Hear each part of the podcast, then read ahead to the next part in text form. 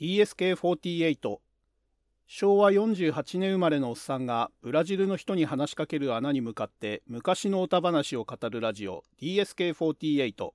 パーソナリティはハンドルネーム DSK こと大輔です。よろしくお願いいたします、えー、今回で第89回になるかと思います、えー、前回から引き続き大の大冒険の話を語っていきます。前回はえー、3人の竜騎衆を、えー、ポップが、えー、足止めをしに行ってでそこで反撃をされて大ピンチになったところにヒュンケルが駆けつけて、え苦戦しつつも、え竜騎衆3人を、え倒してで、えラーハルトから魔装の鎧を受け継いだというところに、え先行してたバランがですねえー、テラン城を守るレオナ姫とクロコダインの前に出現したというところで終わってたかと思います。えー、今回はですね、その竜騎将バランがいよいよあの代を、息子の代を奪い返しに、えー、来たところをいかに、えー、撃退するかというところを中心に語っていきたいと思います。えー、できればですね、このバラン戦長いんですけれども、えー、バラン戦を一気に語り終えて、えー、まあ、今年の締めくくりというかね、えー、大の大冒険を語るがちょうどいい区切りだと思うんで、今年でいっぱいで、えー、一旦この大の大冒険を語るはここでおしまいにして、えー、来年以降ちょっとまた別なテーマに、えー、いろいろ戻って、えー、その合間合間にまた大々の続きを語るというような形にしていこうと思いますので、え、今回はちょっと詰め詰めで、え、バランス戦の最後まで語ろうと思います。はい。えー、それではですね、今回のお話はですね、まず、我が身を盾にの、えー、巻ということで、えー、この話から始まります。えー、クロコダインと、えー、レオナの前にですね、ついに、えー、バランが現れて、えー、ディーノを渡してもらおうかと現れます。で、えー、それに対してですね、えー、まあ、例によってレオナは気が強いんで嫌よということで、はっきり、えー、断るんですね。で、えー、まあ、それに対してバランはまあ余裕ですよね。あの実力差がはっきりしてるんで、えー、たった2人で私を阻めると思ってるとしたら、この間の戦いがまるで教訓になっとらんということかと、えー、それとも何か策でもできたかと、えいうことで、どう考えても実力差がありすぎるのに、2人だけで止めようというのは、え無謀すぎると。えいうことで何か策があるのかと、え逆に問いかけるような、え形になってます。で、クロコダインは口にこそ出しませんけど、前回も言いましたけども、あの勝てるとは思ってないんですよね。でそんなものはないと俺と姫だけではバランをしのげる戦法などありえんと。せめてせめて他にもう一人仲間がいればということでやはりヒュンケルは来てほしかったというのがまあクロコダイの正直なところですよね。で、えー、まあこのやり取りをしている間にですねバランがまたちょっと情報を一つ付け加えるわけですね。そう策で思い出したが来る途中いつぞやの魔法使いの少年が足止めに来たな竜騎衆に任せ一足先に来たがと、いうことで、えー、ここに来る途中で魔法使いの少年、まあ、ポップのことですね。ポップに会ったと、えー、いうことをクロコダインとレオナに告げるわけですね。まあ、これは、えー、わざとやったのか、まあ、話の流れ上、えー、た、たまたま話しただけなのかわからないんですけれども、えこのバランの言葉がですね、えもう臆病風に吹かれて現場を放棄して逃げ出したと思ってたポップが、一人でバランたちに対決しに行ってたということが、このバランのセリフでようやく分かったわけですね。で、えー、バランにあんな未熟者を捨て石に使うとはクロコダインらしからぬ残酷な策だと、えー、それともそちらのお嬢さんの思いつきかなとえいうことで、えー、まあ、ポップの独断ではなくて、えー、破れかぶれで、まあ、こういう、えー、奇策に出たんじゃないかとえいうことをバランは言うわけですね。で、そんなことは全然ね、あの思ってもいなかったレオナとクロコダインはこのバランのセリフを聞いて衝撃を受けるわけですね。えー、ポップ君なんて無茶をとえいうことで、レオナも、え、衝撃を受けますし、何よりクロコダインですよね。え、ポップ、お前は一人でバランたちを足止めに行くために、わざと仲間割れのふりをしたのか、味方に恨まれてまで大のためにということで、え、まあ、受けた衝撃はやっぱりね、今までの関係性と、まあ、前から言ってますけど、クロコダインはポップに片思いなので、非常にあのクロコダインはポップのことを尊敬してるわけですよね。自分のポリシーを思い出させてくれて、え魔王軍から人間側に寝返る、え決断をさせるきっかけを作った男なので、ものすごくクロコダインはポップのことを評価してたわけですよ。それなのにクロコダインは、あの、ポップの芝居に騙されて、なんか、あの、破れかぶれになって現場放棄をしちゃったっていうふうにクロコダインは思っちゃったわけですね。で、その自分に対して、ここでクロコダインは笑うわけですよ。ははははははと。わっはははははと。もうね、クロコダインのこの時の心情ですよ。で、まあ、心の中のセリフもここで描かれてるわけですけれども、えー、大声で笑いながら泣いてるわけです、クロコダインは。俺は何たるバカだ。お前のそんな心も見抜けず、本当に逃げたものと思っていたとは。許せよ、ポップ。あの世であったら好きなだけ俺を殴れ。まあ、こういう心の声をですね、あのー、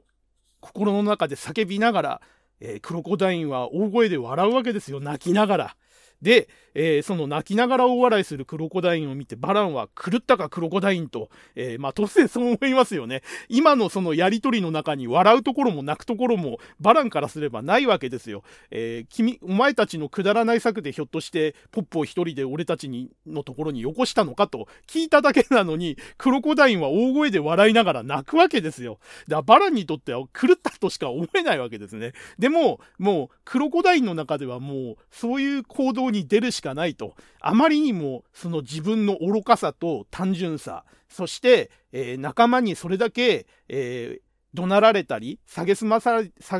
げす、まれたりしてでも、一人で止めに行ったっていう、その、ポップの心情をおもんばかってですね、えー、ポップに対する気持ちと、えー、それを見抜けなかった、えー、自分の愚かさですね、えその二つでもう、えクロコダインは泣きながら笑うしかなかったというシーンですね。えー、ここもね、僕はあの、すごく、えー、クロコダインが好きになった理由の一つの、えー、いいシーンだと思いますね。で、え結局ですね、その、あの、このポップの心情というか、真意を悟ったクロコダインはですね、それまでもう策などないと、えもう破れかぶれでバランに当たるしかないというふうに死の覚悟だけは決めていたものの、えどうすればいいんだと、この状況をという心の迷いがあったわけですけども、もう、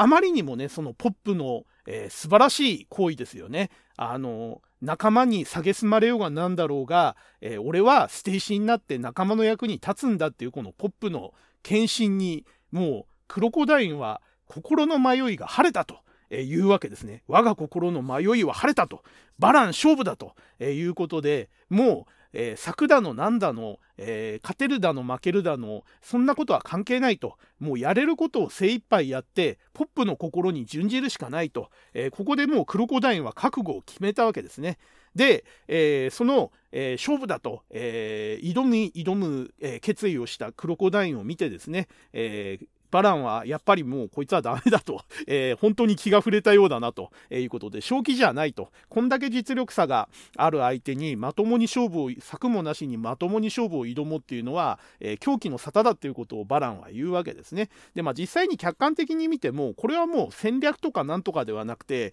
もう完全に根性だけの話になりつつあるわけですよ。もう勝てるわけはないんだけども、えー、このまま撤退するわけにもいかないと、えー、どれだけ抵抗できるかっていうところの勝負に、まあ、ここはなってくるわけですね。で、そこ、そんなことでいいのかっていう迷いがクロコダインはあったわけですけれども、えー、まあ、このポップのね、一人で足止めをするっていう決意をして、それを実行した彼の心を聞いてですね、真意を、え悟って知って、えー、クロコダインはそこで迷いが晴れたわけですね。もういいじゃないかと、捨て石でと。えー、ポップだってそういう気持ちで、えー、一人で戦いに行ったのに、俺は何を迷ってたんだと。俺はここで大のために捨て石になると。えー、その決意を固められたのは、まあ確かに、あの、バランの言う通り狂気なんですけれども、えー、ブレていたクロコダインの気持ちですね。一体どう戦えば、えー、いいのかというところが、まあ、ポップの戦い方を、えー、知ったことによって俺もポップと同じようにやればいいだけなんだというふうに開き直れたっていうところが、えー、このシーンの流れになるわけですね。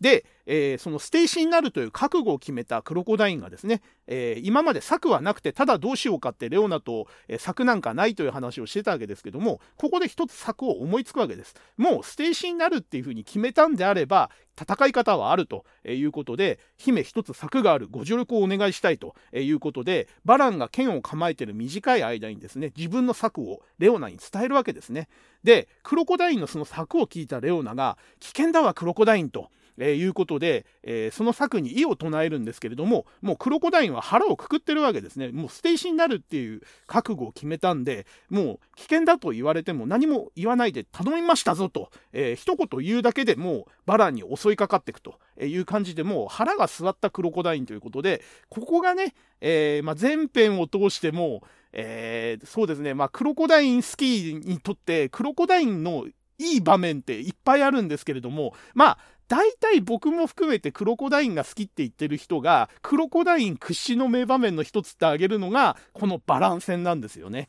えー、もうこの時点でクロコダインって確かに頼りになる強い味方ではあるんですけれども、大体出てくる敵が強すぎて、クロコダインが単体で勝てる可能性ってほとんどない戦いが続くわけですよ。だけども、えー、その勝ち目のない戦いに対しても、クロコダインが臆せず戦い抜くことで、状況が好転したり逆転のきっかけになるっていう戦いが多くて、逆にその、勝てなかろうがなんだろうが、ここにクロコダインがいなかったら絶対勝てなかったっていう戦いが続くんですよね。で、そういう意味では、あのクロコダインはあんま評価しないっていうかね、あの、車に構えてる人はいっつもやられてるじゃんっていうふうに言うんですけど、その、やられてるクロコダインが踏ん張ったからこそ、えーこの状況を打破できた次につながったっていうシーンが本当に多いんで何、えー、て言うのかなただ単にえー、敵の強さを、えー、知らしめるためのやられ役ではないんですよ、クロコダインは。えー、彼が、その、耐え抜いた、えー、戦い続けて時間を稼いでくれたチャンスを、えー、与えてくれたっていう、えー、きっかけになるキーマンとして非常にクロコダインはあの中盤から後半にかけて重要なキャラになっててでまさにねそれの真骨頂がこのバランス戦なんですよね、えこの時点で、まあ、前回も触れ触れ何回も触れてますけど、えもう台のそばで守ってるのクロコダインとレオナの2人しかいないんですよね。でこの場で戦えるのはクロコダイン1人っていうねまさにもう1人で全部の責任と重圧を背負ってる状態で、クロコダイン自身もどう戦えばいいんだって迷ってる、えー、ところなんですよね。で、そこに、このバランの一言で、えー、ポップのえー、シーンを知ったクロコダインが腹を決めてバランと、えー、戦闘を繰り広げるというところが、えー、非常に素晴らしい流れになってる、え戦いだと思います。で、えまあ、覚悟を決めたクロコダインはですね、え斧を振りかざしてバランに襲いかかるんですけれども、あっさり神魔合流圏で受け止められた挙句、ドラゴニックオーラで、え斧ごと体ごと吹き飛ばされちゃうわけですね。で、手から斧が離れてしまったところに、え神魔合流圏でバランに切りかかられて、て、で、盾も持ってないんですよね、クロコダインは。で、どうやって防いだかっていうと、両手をクロスして、えー、その手甲でかろうじて、神魔合流圏の斬撃を防ぐと、えー、いうことをやるわけですね。で、えー、まあ、この防ぎ方にバランも驚くわけですね。信じられんと。えドラゴニックオーラを込めた我が剣の一撃を食い止める、食い止めるとは、と、えいうことで、え盾もなしにですね、手甲をつけてるとはいえ、え素手の両手をクロスした、え状態で、防御体制で、神魔合流圏の一撃、しかもそれドラゴニコーラが、えー、込められた一撃なわけですよ。普通だったら両腕消し飛んでもおかしくないんですけれども、えー、クロコダインはこれに耐えちゃうわけですね。で、えー、耐えたところで、えここであれですよ、これもクロコダインファン屈指の名台詞にあげる、必ずあげる台詞ですね。バラン、ギガブレイクで来いですよ。えー、ここでね、クロコダインは、えー、先ほどレオナ姫に打ち明けた策を、えー、やり始めるわけですね。え要はこの打ち合いをやっても、え無駄だということを強調して挑発するわけですね。え俺にいくらそんな攻撃を続けても、え勝負がつかないぞと、えいうことを言うわけです。俺の体とってそうやわではない。お前の最強の技でなくてはこの命奪えんぞと。えまずですね、えドラゴニコーラを込めた、えー、神魔合流圏でも自分を傷つけることはそう安いことではないぞということを見せつけた上でですね、挑発するわけですね。えー、そんな攻撃ちまちましてやしてくんなと、えー、一発で決めろと、ギガブレイクで来いと、えそうじゃないと俺は倒せないぞというふうに、まあ、ある意味あの、ドラゴンの騎士の攻撃力を、えー嘲笑うというかね、馬鹿にしたような、えに近い形で挑発するわけですね。とにかくギガブレイクじゃないと俺は倒せないんだからギガブレイク出せよと、えいうことで、で、まあ、バランはよく言ったと、えいうことで、まあ、その挑発にあえて乗るわけですね。えー、その望み叶えてやるということで、えー、クラウガイ我が被験ギガブレイクということで、えー、まあ、思いっきりギガブレイクが、えクロコダインにくばあの決まって、クロコダインが、え吹っ飛んで倒れると。えー、いうことですね。で、えー、まあ、バランは当然これでもう決まったと思って、獣王の最後かとえいうことで、えー、一人、えー、つぶやくわけですけれども、なんと、えー、そのつぶやいてるバランの背後でですね、倒れたはずのクロコダインがまた立ち上がるわけですね。で、えー、その立ち上がった、えー、クロコダインの、前にはですね、ベホマをかけ続けてるレオナと、えー、いうことで、ここで初めてそのクロコダインが、えー、レオナ姫に提案した策ですね。で、レオナ姫があまりにも危険すぎると、えー、言った策がここで明かされるわけですね。えー、姫助かった。これでまた戦えると、えー、いうことで、でえー、傷ついた、えー、クロコダイにレオナがベホマをかけて回復させて、えー、これで戦い続けるというのがクロコダイの策だったわけですね。えー、でもあのレオナが言う通りですね、えー、私のベホマでは傷口の治療と体力の回復を同時にはできないわよということで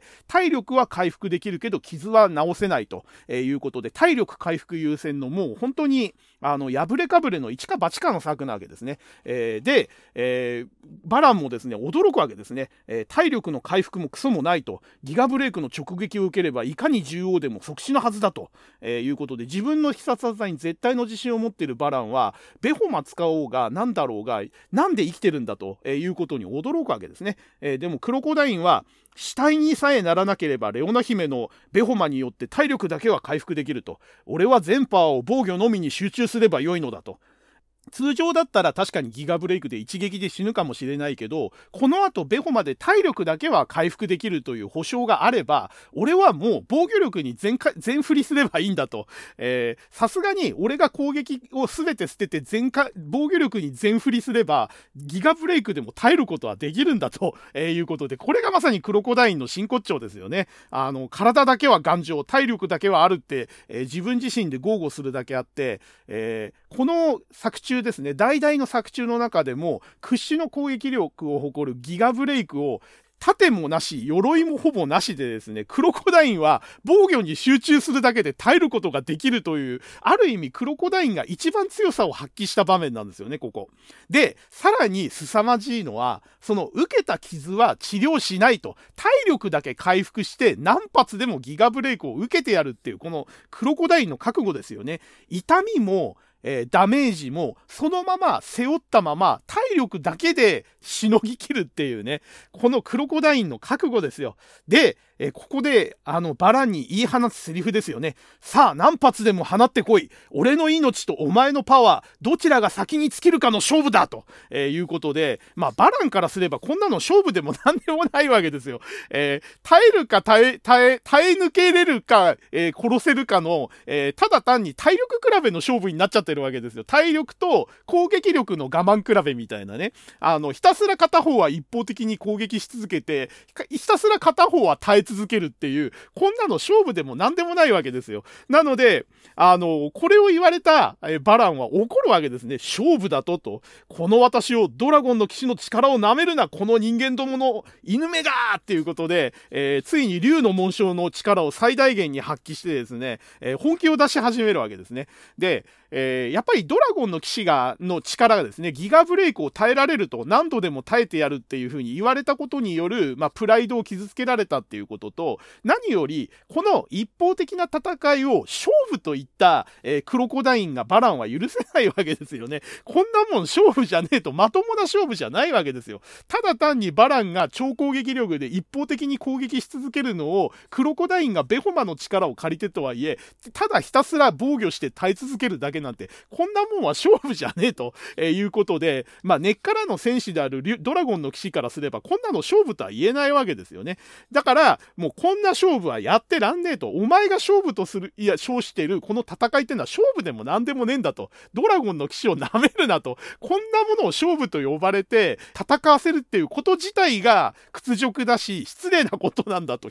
無礼だと、えいうことでバランは怒るわけですね。で、えー、まあ、レオナ姫もですね、一撃でとどめをさせなくて、プライドを傷つけられたみたいね、なんてすごいオーラと、いうことで、本気を出した、え、バランの、え、脅威を感じるわけですね。で、クロコダインにまた、あの、この作の無謀さを、あの、訴えるわけですよ。クロコダイン、やっぱり無謀だわ、と。こんな戦い方ではどこまで持ちこたえられるかわからないと、えー、でもクロコダインは無謀は100も承知ですと、えー、もうすでに彼は腹を決めて腹を据えてるわけですよ。で、えー、ここのセリフですよ。やっぱりなんで腹が据えられたのか決められたのかっていうとしかしこの手しかバランを食い止められない以上やむを得ませんと。ポップの心に準じようではありませんか姫と。えいう呼びかけをレオナにするわけですね。だからクロコダインは最初から勝てないって分かってたけど、どういう戦い方をすれば分からなかったと。で、え、レオナもこんな戦い方は無謀だと。もいつまで持ちこたえられるか分からない。まあだから要は暗にこんな戦い方はやめるべきだってことをクロコダインに言うんですけれども、クロコダインは違うんですよ。無謀なんてのは分かってると。戦い方もこんなんでどこまで戦えるのかも分かんないと。だけど、今はこれしか食い止める方法がないんだと。で、それはそれと同じことを考えて同じことをやったポップと今自分は同じ気持ちと同じ目的で行動してるんだと。捨て石になるんだと。だから、えー、ポップの心に準じましょうと、えー、これですよ。クロコダインはあのポップの心に準じるつもりで彼に倣ってえー、大のためにあえて捨て石になるという決意を固めたっていうことをここでレオナに、えー、告げるわけですね。で、レオナもその言葉を聞いて一瞬驚きの表情を浮かべた後、そうね、ひっぱたいちゃった罰かもねっていうことで、このクロコダインの言葉に同意するわけですよ。えー、ここで、えー、今までですね、まあ、お互いリスペクトはあったものの、ちょっとね、距離感があったというか、あの、姫と、まあ、あの、部下ではないですけどもね、あの、姫を報じる、えー、選手と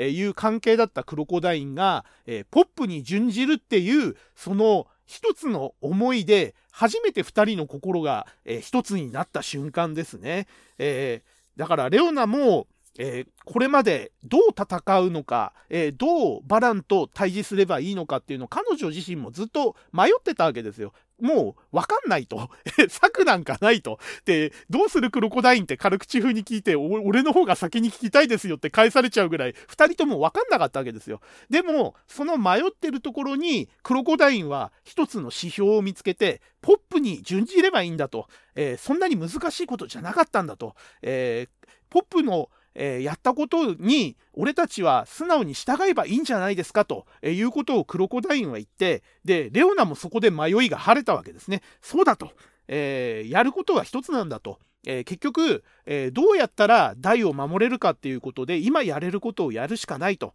でそれのためには、えー、無謀な策だろうが何だろうがもうこれしかないんだと。いうところで初めてレオナも、えもうクロコダインを止めることなく、この策に自分も、え協力する、準じるということを、えここで決めたというのが、ここの、え場面なんですね。で、えー、この場面の後にですね、えー、その竜のドラゴンの騎士の紋章の、え力を、えフル発動させた、えバランにこうしてですね、え牢屋にいた大の、え竜の紋章も光ってしまうと、えいうことで、えついにですね、えその大があのそのバランの、えー、竜の紋章に導かれるように、えー、牢屋を破って、えー、誰かが僕を呼んでる行かなきゃということで牢屋を出るという場面で、えー、このお話は終わります。はい。えー、で、えー、この次の話ですね。心を捨てた男の巻ということで、えー、この戦いの続きですね。え前回ですね、え竜の紋章があの輝いた時の余波でですねメルルとナバラとあとゴメちゃんですね、えー、ローの前にいたこの3人が、えー、気絶しちゃってるんですね。で、えー、気絶から覚めたゴメちゃんが、えー、ダイがいないのに気がついて、えーまあ、メルルとナバラを起こそうとするんですけども起きないんで、まあ、1人で、えーまあ、ダイを追いかけて外に出てくというシーンから始まります。で、一方ですね、えー、前回でも心を一つにしてこの無謀な策ですねクロコダインの体力と防御力に任せて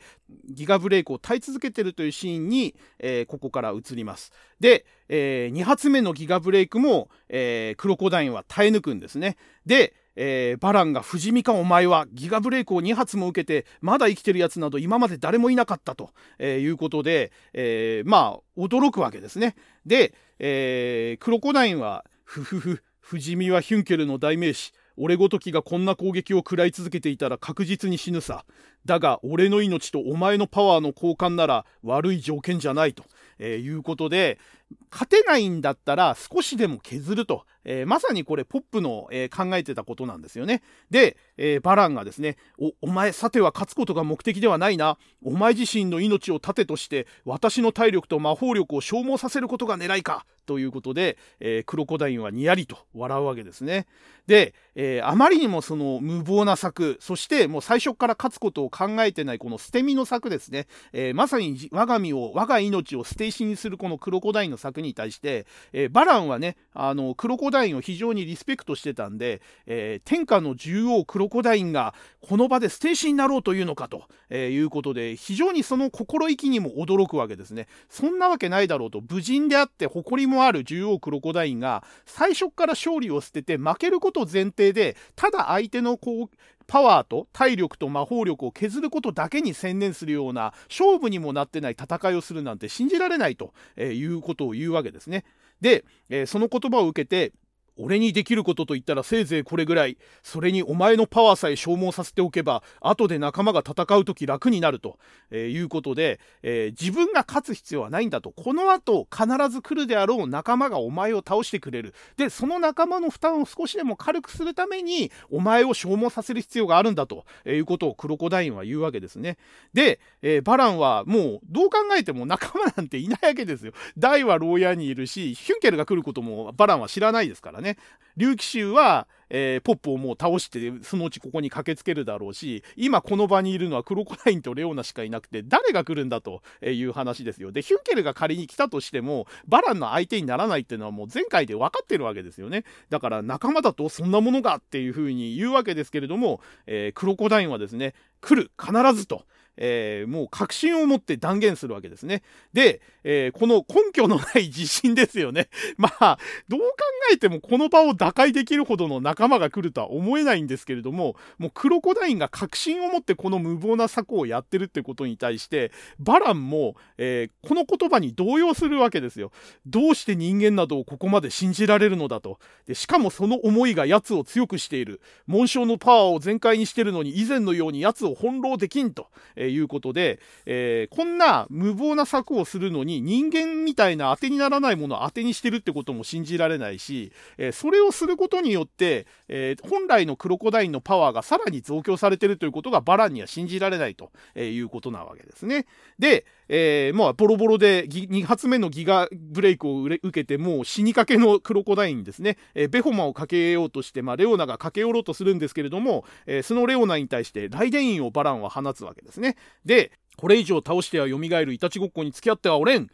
女を殺したくはないが、一歩でも動いたら黒焦げになると思えと、えいうことで、まあ、この作の、えー、大きな欠点ですね。えー、ベホマ役のレオナがクロコダインを回復できなければ、えー、成立しない作なんですよね。だから、えー、クロコダインにベレオナを近づけさせなければ、この作っていうのはもう失敗するのが目に見えてるわけですよ。だから、えバランが女を攻撃しないレオナに対して手を出さないっていうのが前提の作なので、えバランにこれを宣言されてしまったら、もうこの作は不成立になっちゃうわけですね。で、まあ、一縷の望みを多分クロコダインはかけてたと思うんですけども、まあ、バランも、えこんな勝負にならない勝負をしてるのはバカらしいと。まあ、特にドラゴンの騎士のプライドにかけても、こんなことを続けること自体に意味がないし、プライドが傷つくわけですね。何回もギガブレイク打たされても効かないということで。えー、ということで、ここでもうバランは、えー、動いてベホマをかけたらお前を殺すぞというふうに脅しをかけて足止めをした上で、えー、もう瀕死のクロコダインですね。今度こそ本当にとどめだと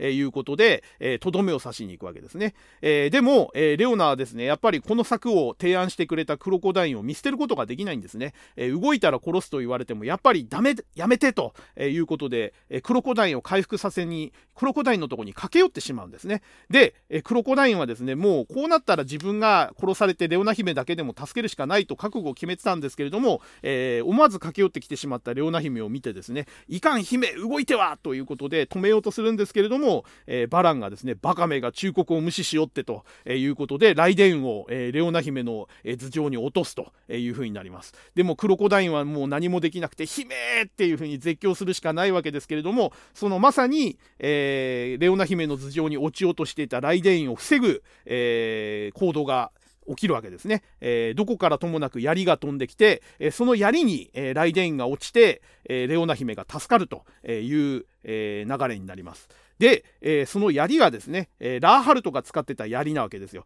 で、バランはそれを見て驚くわけですね。ラーハルトの槍、なぜ奴が私の邪魔をということで、えー、ラーハルトの槍なんて当然、えー、ラーハルトが投げたもんだとバランは思ってたんですけども、えー、で、そこに現れた人影に向かってですね、どういうつもりつもりなのだ、ラーハルトって言いかけたところに現れたのが、えー、マスオの鎧をつけて、ポップを小抱きにしてですね、えこの場に駆けつけたヒュンケルだったわけですね。で、でえー、生きていてくれたかポップと、え、いうことでクロコダインも、え、ポップの姿を見て、え安心するということですね。で、えまあ、ポップがあのえそれに対してですね、えへへまなんとかねと。だけどよ、竜騎衆は全員きれいに片付けてきたぜと、えいうふうに報告するわけですね。で、えー、バランは当然竜騎衆はもうポップを始末してすぐ3人揃って駆けつけてる駆けつけてくると思ってたんで、バカなデタラメを言うなと、えいうことを言うんですけれども、えー、ヒュンケルがここで即座に否定するわけですね。デタラメではないと。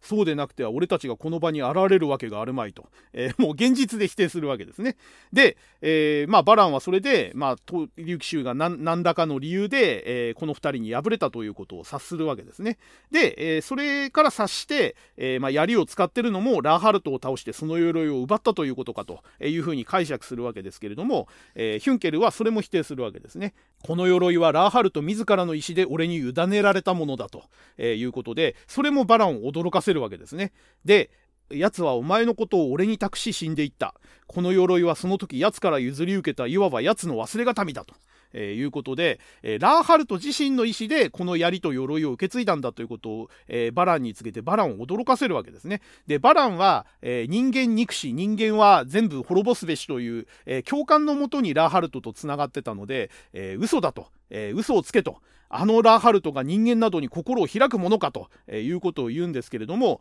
ここからですね、えー、ヒュンケルのラーハルトの意思を継いだ2ページにわたるバラン説得ターンに入るんですけれども、えー、どうなんですかね、これね。ヒュンケルって、あのー、自分が人間憎しから、あの、アバンの使徒の本来の使命に目覚めて、寝返るというかね、あの、心根を入れ替えるのに対して非常にいろんな人の説得を受けてあの心を入れ替えたわけですよ。えー、多分もともとはマームの説得だったわけですよね。でそこに、あのー、お父さんだったバルトスの死に際の言葉だとかあとクロコダインの言葉だとかね、えー、そういういろんな人の説得を受けて、えヒュンケルは改心したわけですよ。でこの人自身は人の言葉で改心したんですけれどもあの、ヒュンケルって説明は得意なんですけど、人の説得って僕はあんまり得意なタイプじゃないと思ってて、この人ね、もともとはそんなに、あのーなんていうんですかね、同情するタイプとか、その心情をひけらかして、それで共感するっていうタイプでは本来ないんですよね。で、同じ境遇で、あの、気持ちがよくわかるから、俺がバランを説得できるかもしれないってラーハルトには言っていて、実際このシーンでも2ページにわたって一生懸命説得するんですけれども、どうもね、その説得の仕方とか共感の仕方が押し付けがましいというか、俺もお前と同じだからお前も別れよみたいなたいなね、えー、そういう感じに聞こえちゃうんですよね。で、これがね、あの、プライドが高くて、かたくななバランをね、説得できるいい人選だったとは思えないんですよね。まあ、はっきり言って今までの経緯と、その、内容からして、説得役はヒュンケルしかいないんですけど、ヒュンケルにはね、ちょっとね、バランの説得役は荷が重すぎるなっていうのがこのシーンで、えー、よーくわかりますね。で、この2ページのやりとりですね。で、えー、ラハルトが心を開くものかというバランに対してここから、えー、延々とヒュンケルの説得ターンが始まります、えー、バランお前の悲劇はラハルトから聞いたと。えー、大の母ソアラがアルキードの王女であったこともそして人間の手によってその命を奪われてしまったこともその怒りと悲しみは痛いほどよくわかる。だが人間が全て悪ではない。それはお前自身が誰よりもよくわかっているはずだ。なぜならお前の愛した女性もまた人間だったのだから。お前は人間の最も美しい部分と最も醜い部分を同時に見てしまった。だからその矛盾に耐えきれず、人間すべてを自分の目の前から消してしまおうと思ったのだろう。しかしそれは間違いだ。ソアラを失った悲しみはそんなことでは消えはしない。お前が本当に大の父親を名乗るのなら、我が子を可愛いと思うのなら、まず人の心で大に接してやるべきではないのかバランよ。それをきっとソアラも願ってるはずだと。えー、いうことで、えー、ヒュンケルが一方的にずっとバランに対してお説教するわけですね。で、言ってることはめちゃくちゃ正しいんですよ。正論言ってるんですよ。ところが、あのー、バランとヒュンケルって、お互いリスペクトはあったにしても、そんなに心の深い部分に入り入るような関係じゃないわけですよ。ところが、今のセリフ聞いてわかる通り、ヒュンケル割と土足で人の心にズカズカ入っちゃってるんですよね。えー、もう勝手にバランの心情とかを忖度して、推察して、お前こうだったんだろ？でもそれは間違ってんだよ。えー、そんなことをやっても、えー、大に対しても、お前父親面できないから、まず父親として接するんだったら、こういう心で接しろよ。あと、死んだ奥さんにも申し訳ねえだろうと。奥さんも、お前の、お前がこうしてほしいって思ってるに違いねえだろっていう、赤の他人で親しくもないヒュンケルが、勝手にバランの心を決めて、お前はこうすべきだ。お前は間違ってる。これが正しくて、お前の奥さんも絶対そう思ってるんだって決めつけて、上から説教してんですよ、これ。だから、あの、ヒュンケルって、本当に説得が下手くそで、俺は、よ、痛みと悲しみは痛いほどよくわかるっていう風に共感を示してるようで、結果的に、えもうズカズカズカズカ人の心を勝手に決めて、おめえは間違ってんだから正しくこうしろよと。で、自分はそう思うっていうだけじゃなくて、大を持ち出したり、ソアラを持ち出したり、バランが心の底から大切に思ってて、もう人間以外はどうでもいいと。えー、極論しちゃえばバーンとかハドラーなんかもどうでもよくて、世の中のその勢力のバランスなんかもどうでもよくて、死んだソアラと我が子大だけがもう自自分の中ではどうにかしたい気にかける存在であるっていうバランに対してですね、あい、俺のあの、バの心を勝手に決めつけた上に、その大事な存在であるダイとソアラを持ち出して、お前のやってることはダイもソアラも否定してるんだから、彼らのために、彼女のため、彼のため、彼女のために、お前は正道に立ち返れって、どこから目線だよっていうところで、ヒュンケルは説教してるわけですよね。これね、俺がバランだったらブチギレですよ。ふざけんなと。おめえが俺の心の何を分かってんだと。ましてや、ダイやソアラの何を分かってんだと。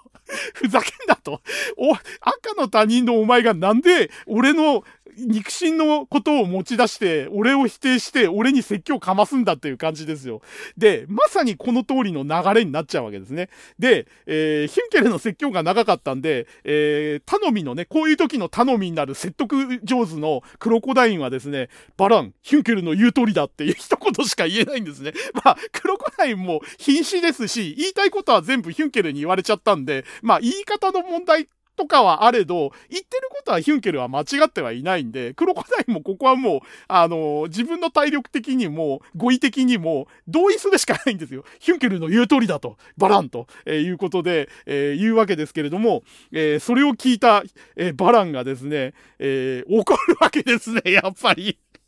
僕がバランだったら怒るっていうところで、同じなんですよ。バラン絶対怒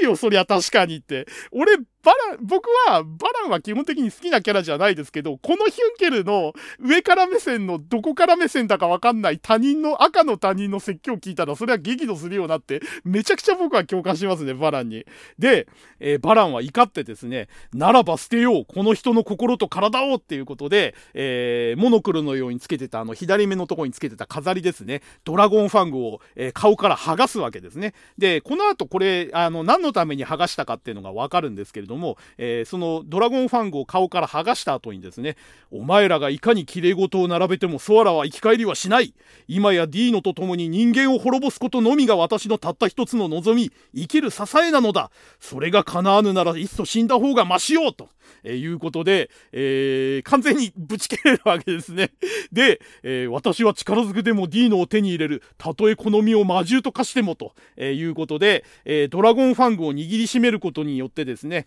え、多分このドラゴンファングが、え、竜のあのドラゴンの騎士に、え、なるキーアイテムになってるんですね。まあ、これがあろうがなかろうが多分、あの変身することはできるとは思うんですけども、まあ、バランにとっての、あの変身の掛け声とかね変身のキーアイテムになってるんでしょうね。でこのドラゴンファングを、え握りしめて掲げることによって、えついにですねあのバランが変身を遂げるというシーンで、えこの話は終わります。で、えー、次の話ですね、えー、リューマ人目覚めるということで、えー、ついにですね、バランが、えー、本来の人間体のドラゴンの騎士からドラゴンファングを握りしめて天に掲げたことによって、背中に、えー、翼が生えて、えー、異形の形になった、えー、リューマ人として覚醒するわけですね。で、えー、その姿を見て、えー、その場にいた人間は全員驚くわけですね、えー、まさかこれがドラゴンの騎士の真の姿なのかと、えいうことで、えバランがそうだ。えー、竜と魔族と人の力を合わせ持ったドラゴンの騎士のマックスバトルフォーム。それがこの姿竜魔人と呼ばれる姿だと、えー、いうことでまさにこの竜魔人っていうネーミングですよね、えー、竜族と魔族と人族、えこの3つの属性を兼ね備えた究極の戦士、まあ、これが竜魔人という生物なわけですね。でポップもですねすげえものすげえ威圧感だ。今までここまですげえのはいなかった。ハドラー以上かもと、えいうことでハドラーを超える脅威を、えこのリューマ人の姿のバランから感じるわけですね。で、え、このリューマ人とかしたバランを見て、え、ヒュンケルがポップ城の中へ逃げろとえいうことで、えー、この場から去るように言うわけですね。で、ポップは当然ですね、えー、冗談じゃねえ、俺も戦うぜって言うんですけれども、えー、ヒュンケルはもう冷静に、えー、判断を下してるわけですね。えバカを言うなと、あのバランの全身を追う凄まじい陶器の威力がわからんのか、ましてやお前は魔法力が尽きてるんだぞ、足手まといはいらんと、えいうことで、え確かにもう魔法力が尽きてて、もうフラフラのポップがこの場にいても役立てることって戦闘ではないわけですよね。だからヒュンケルはむしろ足手まといになると、まあ、ここでも、あの、ヒュンケルは言葉足らずで、えきついことを言ってるんですけども、まあ、正論を相変わらず言ってるわけですね。で、えー、その言葉 言葉に対して、まあ、あの、こと、言葉足らずのヒュンケルの荒い言葉なんで、てめえって言ってポップが、あの、反論しようとするんですけれども、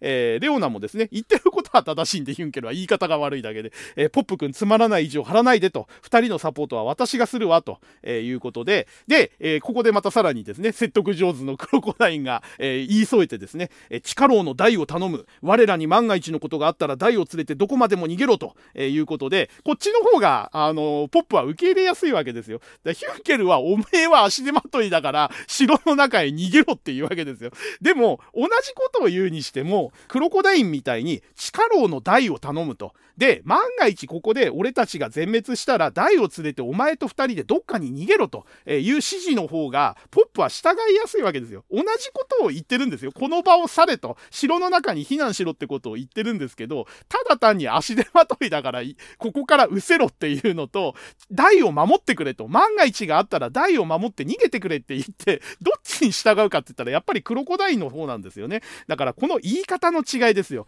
えー、同じ趣旨で同じ目的のことを言っても、やっぱりヒュンケルってストレートすぎて言葉遣いが悪すぎるんですよ。あの、言ってることは正しいんだけど、反発を招くような言い方をするんですね。だからこの人は本当にね、説得に向いてないんですよ。で、逆にクロコダインは、この人は本当にね、説得上手なんですよ。相手に、えー、呼びかけて動揺を誘ったり、心を入れ替えるきっかけを作ったりって言葉は、本当にクロコダインはうまくて、だから僕は、僕がクロコダインが好きな理由は一つの一つはそれなんですよね。同じ正論を言っても、同じことを言っても、クロコダインの方が受け入れやすいんですよ。すごくやっぱり相手のことを気遣っておもんばかって言ってるセリフが多くて、この時の、あの、ポップに逃げろって同じ逃げろっていうことをこの場を去れって言ってるセリフでもヒュンケルとクロコダインってここまで違うのかっていうのが わずか1コマずつなんですけれども非常によく対比ができていて僕はすごくここも好きなシーンですね。で、え、まあクロコダイン最終的にはこのクロコダインのセリフでですねまあそれが一番最善の策だっていうのはあのポップも分かってるわけですよ。この場にいても役に立たない。で今大のところには誰も警護がいないわけですよ。あのまあ、ここに、あの、大がローを出たっていうのは、この他の人たちは知らないんで、大のところには今、メルルとナバラとゴメちゃんしかいないっていうのは分かってるわけですよ。だから、ポプが行って少しでも、あのー、何かあった時の対処をしなくちゃいけないっていうのは理にかなってるので、ポップも分かったよと、えー、死ぬじゃ、死ぬんじゃねえぞみんなということで、この場を去ろうとするわけですね。で、今までのバランだったら、これを見逃すわけですよ。戦いには関係ないし、この場を去ろうが大のところに行こうが、体制には影響ないっていうことで、見過ごすはずなんですけれども、えここでですね、リューマ人とした化したバランは、例のエメエメリウム光線ですよ。額のドラゴンの紋章からビームを放ってですね、えー、ポップの肩を後ろから打ち抜くんですね。で、えー、今までにないそのバランの行動ですね、この場を避難しようとする、まあ言ってみれば非戦闘員ですよ。もう戦う能力がなくて、この場に残って戦えない人間がこの場を自主的に去ろうとしているところにあえて後ろから攻撃をかけるというね、えー、今までの、えー、バランにはありえない行動をするわけですね。でそれに対してクロコダインも驚くわけですよ。怪我人を後ろから撃つとは何ということをということで、え、その卑怯さというかね、あの今までのバランだったらありえない行動を非難するわけですけどもバランはですね悪いがリューマ人となった私はただ目の前の敵を全滅させるだけの魔獣に等しい存在だ。あまりに強大な力ゆえ自らの意志でセーブすることができん。怪我人だろうが未熟者だろうが手加減などしてやれんのだ。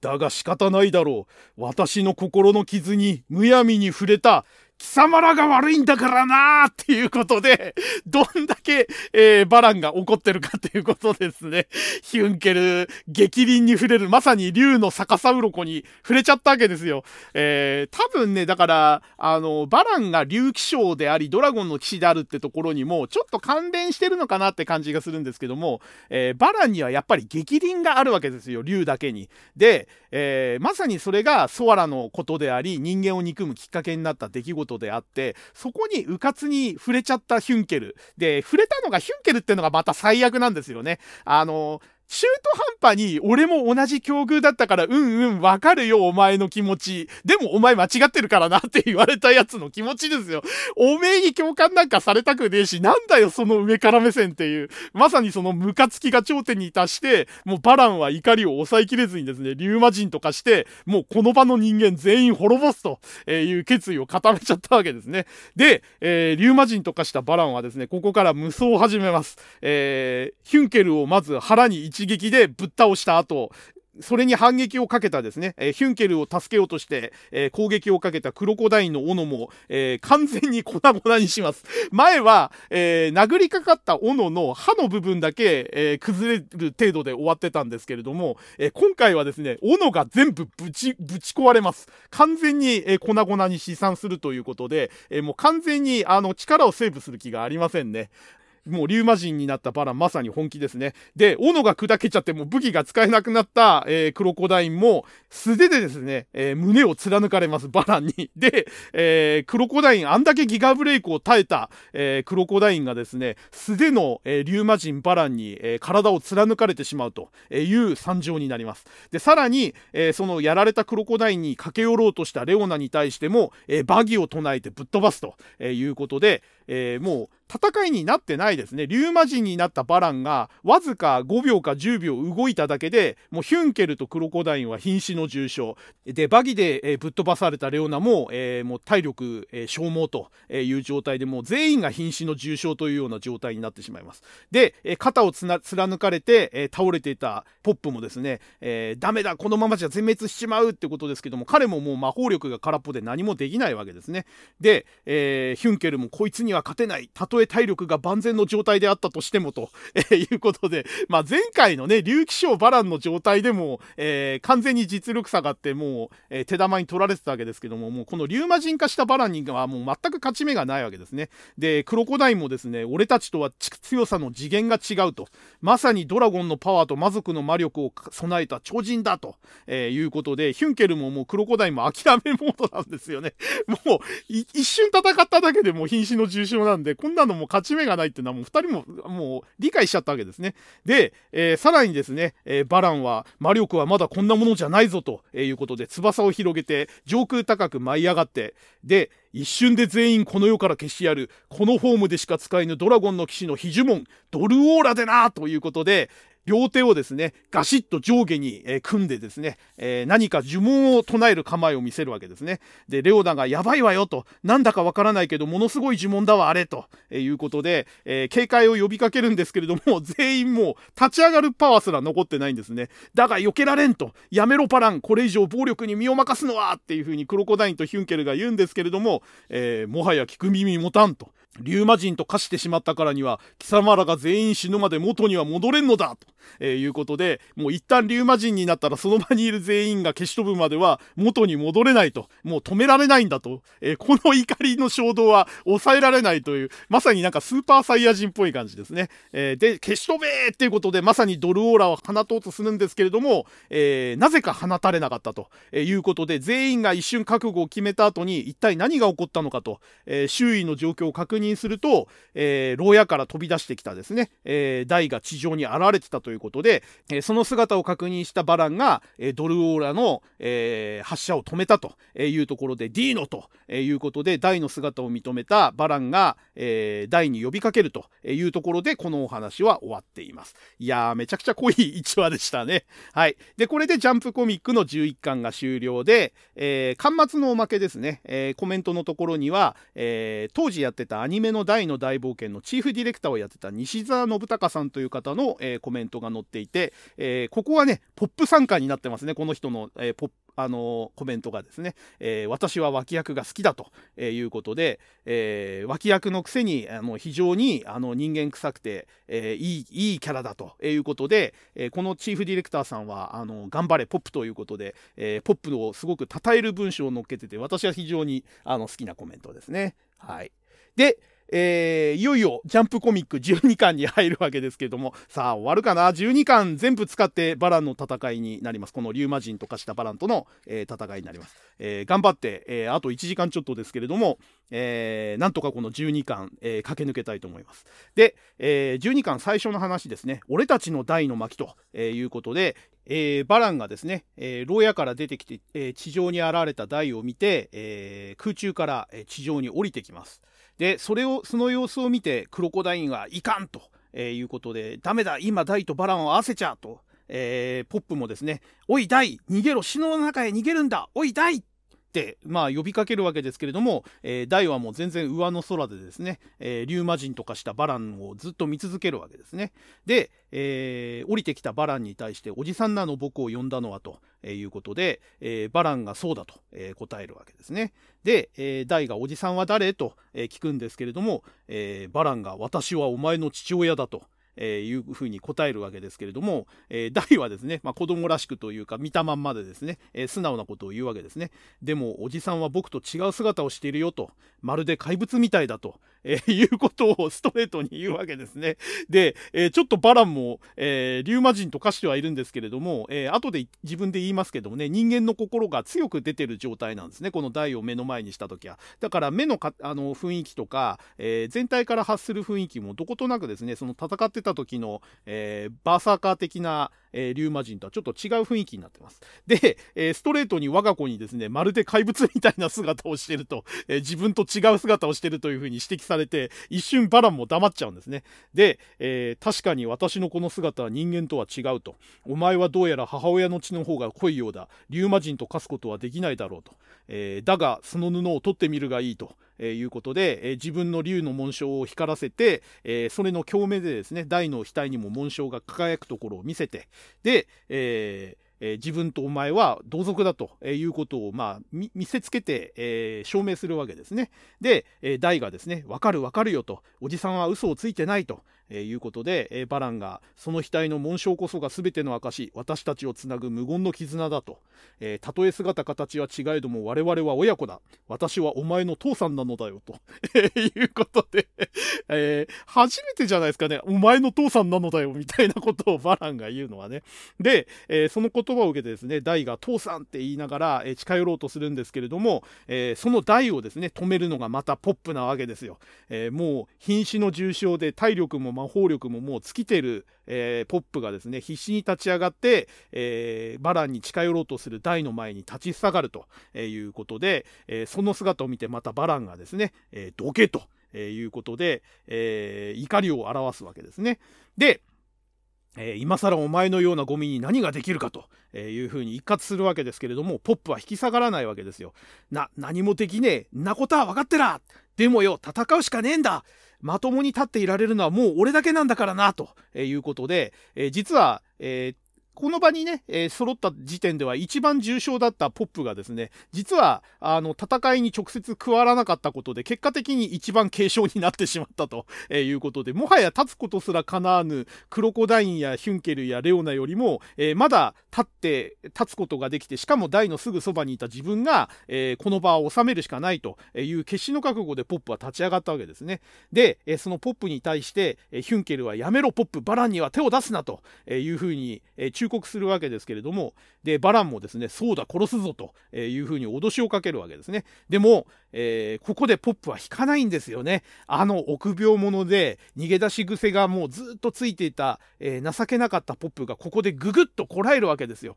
で、えーで、さらにバランが畳みかけるようにですね、えー、お前が私に攻撃を仕掛けたら、リューマ人と化した今の私は猛然と反撃し、お前はもちろん、この場にいる D の以外のものをズタズタにひねり殺すだろうと。たとえそれが針でつついたほどの攻撃でもなと、えー、さらに脅しをかけるわけですね。で、えー、ディーノと出会い人間の心が強く表面に現れている今が最後のチャンスだ。おとなしくディーノを渡せ、さもないとと、えいうことで、えもうずっとプレッシャーをかけるわけですね。えお前が死ぬだけじゃじゃなくて、お前が逆らったらこの場にいるディーノ以外全員殺すぞという脅しをかけられて、ポップももう動けなくなっちゃうわけですね。自分だけが犠牲になるんだけならまだしも、自分がきっかけで、えヒュンケルやクロコダインやレオナまで殺されちゃったら困るわけですよ、ポップも。だからこの脅しってかなりね、効果的で、バランはうまくやっぱりポップの心理をついてきてるなという感じがしますね。で、それにさらに畳みかけるようにですね、ダイがですね、えー、邪魔しないでお兄ちゃん、せっかく父さんに会えたのにと、え、いうことを言って、えー、もうポップを邪魔者扱いするわけですね。で、えそれを聞いてですね、もう、ポップが切なくなっちゃうんですよね。あの、牢屋で別れようとした時のレオナもそうだったんですけど、自分の大への思いが大に受け止めてもらえない、伝わらないっていうこの切なさですよ。あんだけ分かり合ってたえー、者同士が一方通行になってしまって、その思いが空回りしてしまうっていうこの悲しさですよね。で、えー、今この場にいる誰もが大のことを大事に思って、大のために命を捨ててまで戦おうとしてたのに、それを大が受け止めてくれないわけですよ。この辛さですよね。で、その言葉を聞いたポップがですね、もう渡さねえと。親だろうと何だろうとてめえなんかに俺たちの代を渡してたまるもんかと、えー、いうことを言うわけですね。でバランが俺たちの代だとと、えー、その言葉にこう、えー、引っかかるわけですね。で、えポップはねもうここで、えこの場にいる者たち全員の代弁をするわけですよ。そうさダイがいなけりゃレオナ姫は死んでたダイと戦わなけりゃクロコダインもヒュンケルも悪党のままだったそしてそして俺は大に出会えてなかったらいつも逃げ回って強えやつにペコペコして口先ばっかで何もできねえ最低の人間になってたに違いねえんだ。大に出会えて俺たちの運命は変わった。大のおかげで俺たちはここまで頑張ってこれた。大は俺たちの心の支えなんだ。その大が人間の敵になっちまうなんて俺たちの目の前から消えちまうなんて死んでも我慢がならねえ。これですよね。この2ページにわたる、えー、ポップの心からの叫び。でえー、何も言いませんけど、クロコダインもヒュンケルもレオナも思いは一つなわけですよ。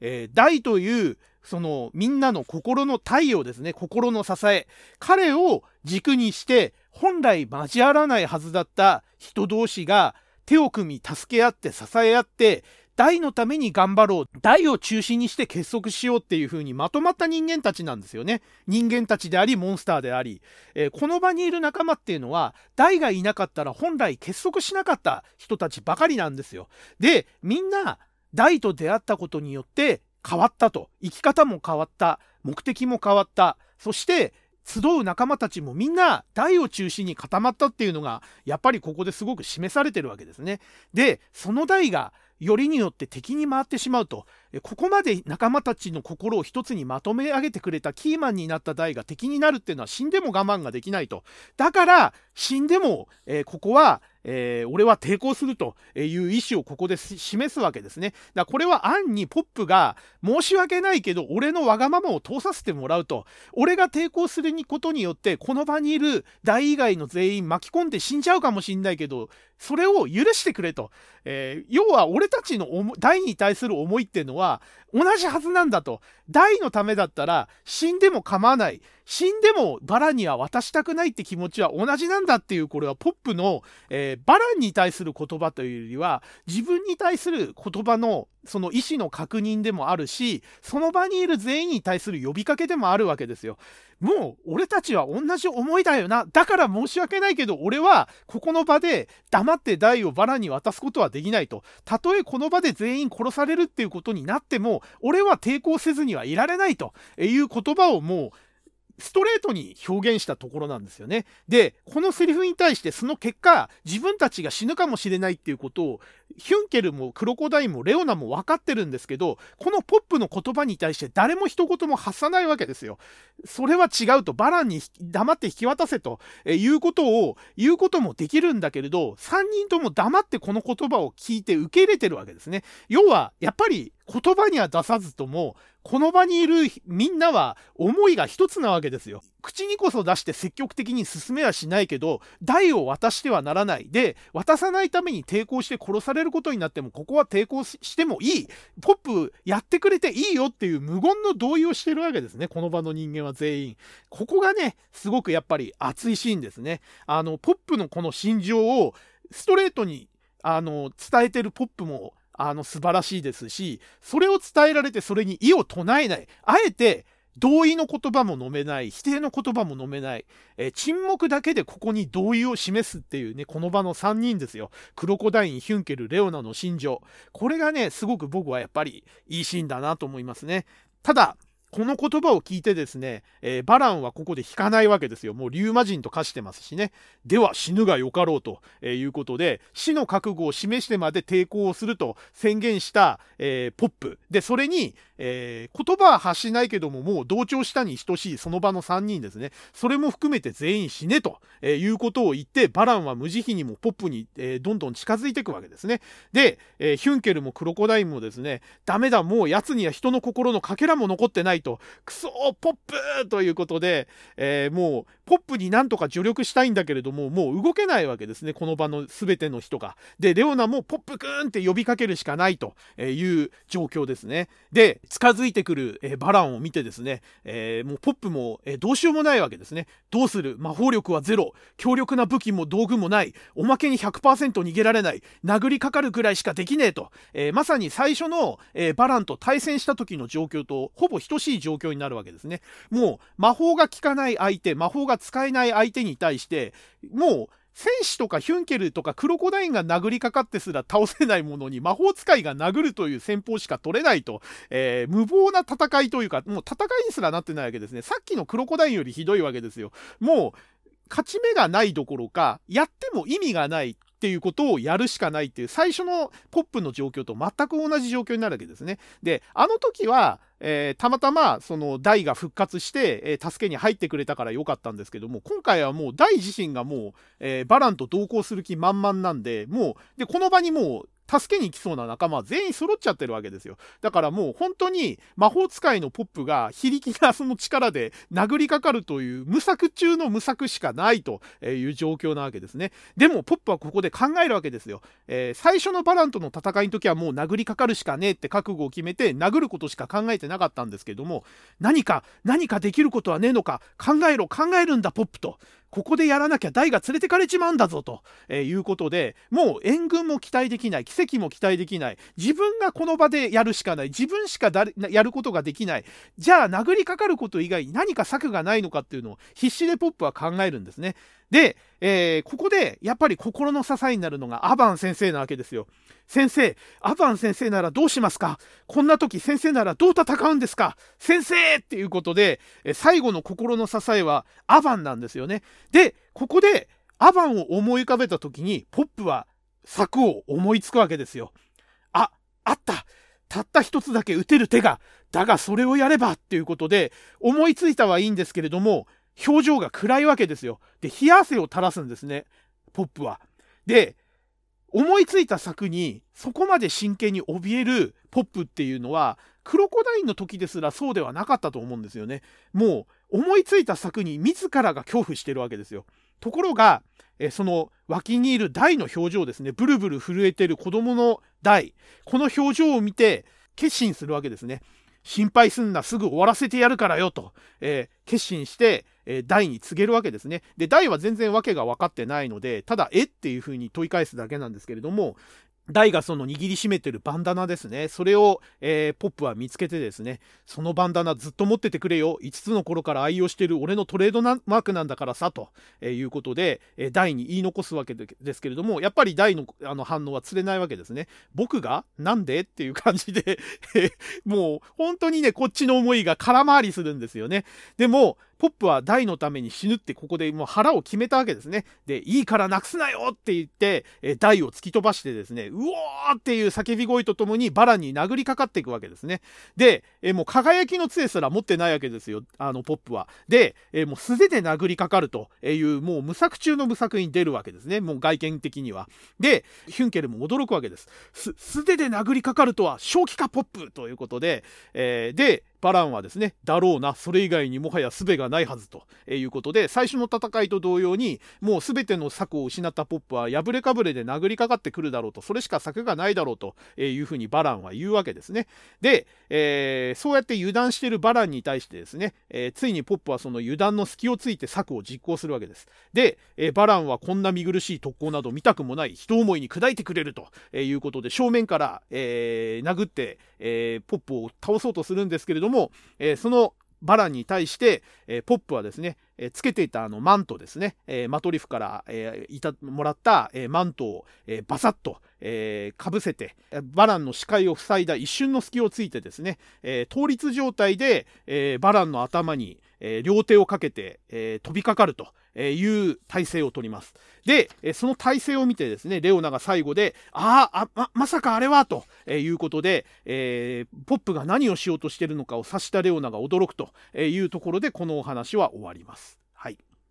で、えー、このお話の、えー、後のおまけページですね、キャラクタープロフィールで、えー、占い師メルルが、えー、紹介されてます、えー。彼女年齢が15歳ということで、えー、ポップと同い年なんですね。で、ここでも、あの、紹介の中でもポップに密かに好意を抱いているようだが、ということで、えー、ポップに対しての、好意はもうすでに、あの、公式というかね、あの、読者には明かされているという感じになってます。で、えー、次の話ですね、えー、もうタイトルそのものズバリの、えー、ネタバレ会ですね、ポップの最後の巻と、えいうことで、えこれもね、ポップファン、え号泣の、え回ですね。えー、ポップが、えー、何をしようとしているのか最後の作として、えー、選んだ作が、えこの1話を使って、え描かれます。で、え最初のシーンですねこの話が始まった最初のシーンで、え何か邪悪なものに立ち向かっていったポップが、え返り討ちにあって血まみれで倒れるというシーンを、え予知夢で、えメルルが見て、え気絶から目が覚めるというシーンからスタートします。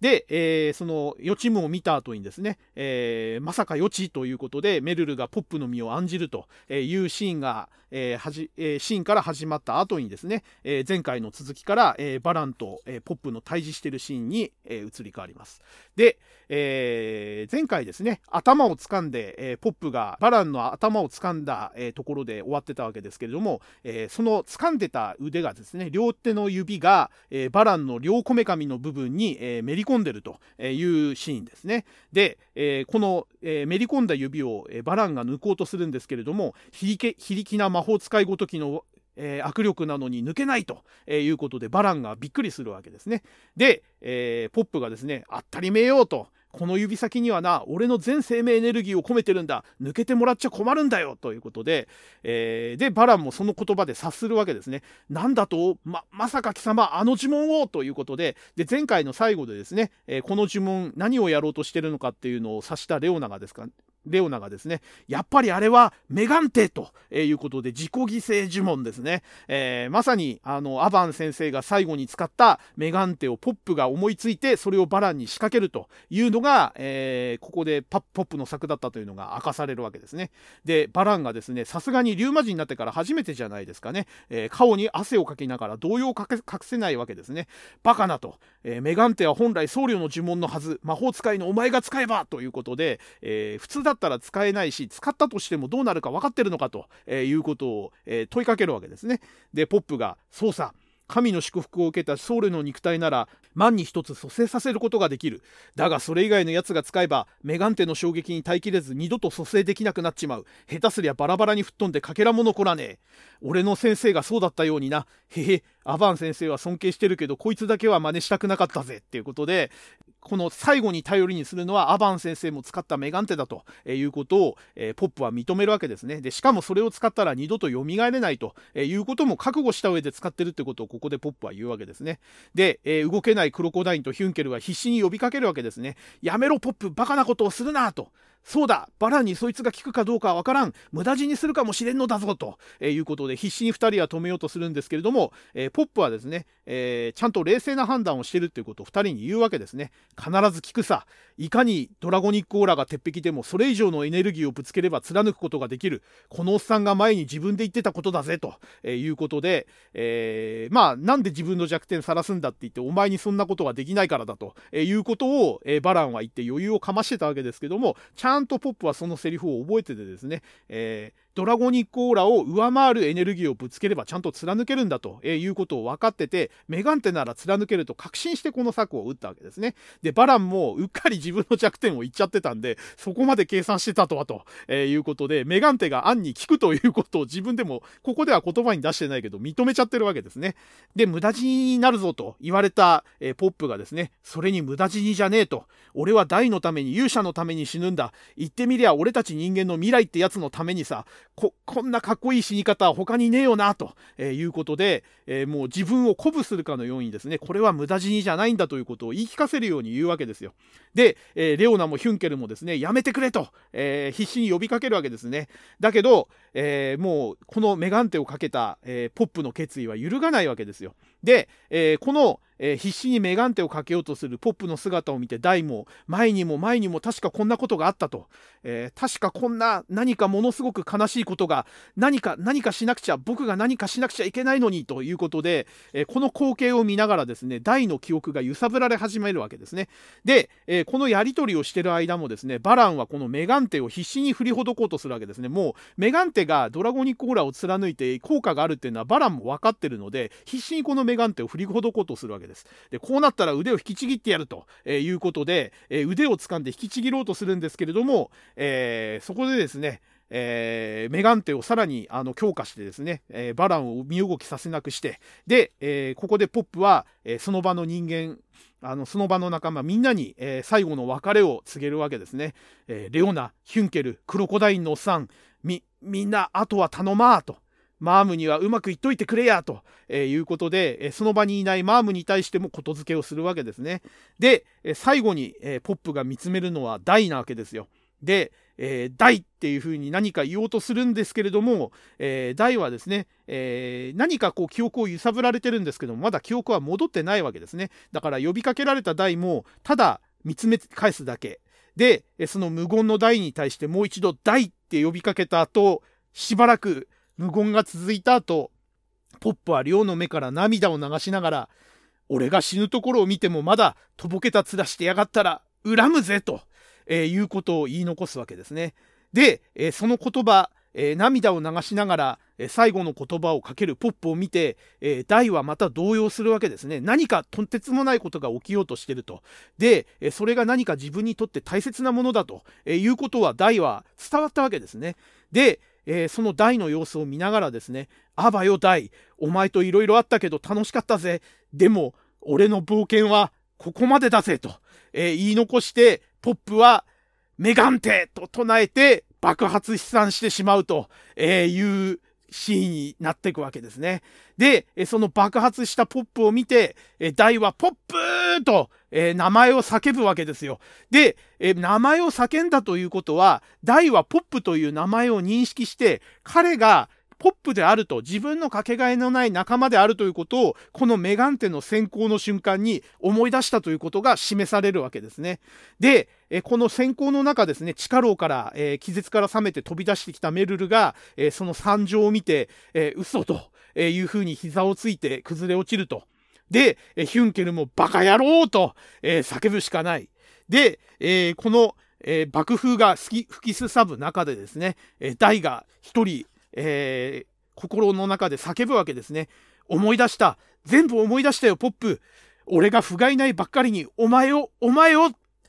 ポップごめん、ごめんよと、えー、泣き叫びながら大が記憶を覚醒させると。え、いうところで、え、レオナが戻った大君の記憶がと、え、驚くところでこの話は終わるわけですね。で、えこのお話の続き、え吠えろ、怒れとえいうお話になります。で、え前回記憶を取り戻した大が、ポップーと涙ながらに、え先行の中絶叫するというところから始まります。で、えクロコダインとヒュンケルが、えポポップの名を叫ぶ大の姿を見てですね、え大の記憶が戻ったということを察するわけですね、えポップの名を記憶が戻ったのかと。だがそのための犠牲はあまりに大きかったと、えー、2人はさあの言うわけですね。で、えー、爆風が収まった後ですね、えー、そこには、えバランも、ポップの姿もなくただ大きなクレーターのような爆発跡が残るだけという状態になります。えところが、えー、バランと、えー、ポップが両方消し飛んだと思ったんですけれども、えー、ダイヤダイが、えー、気配を感じて見上げた空にはですね、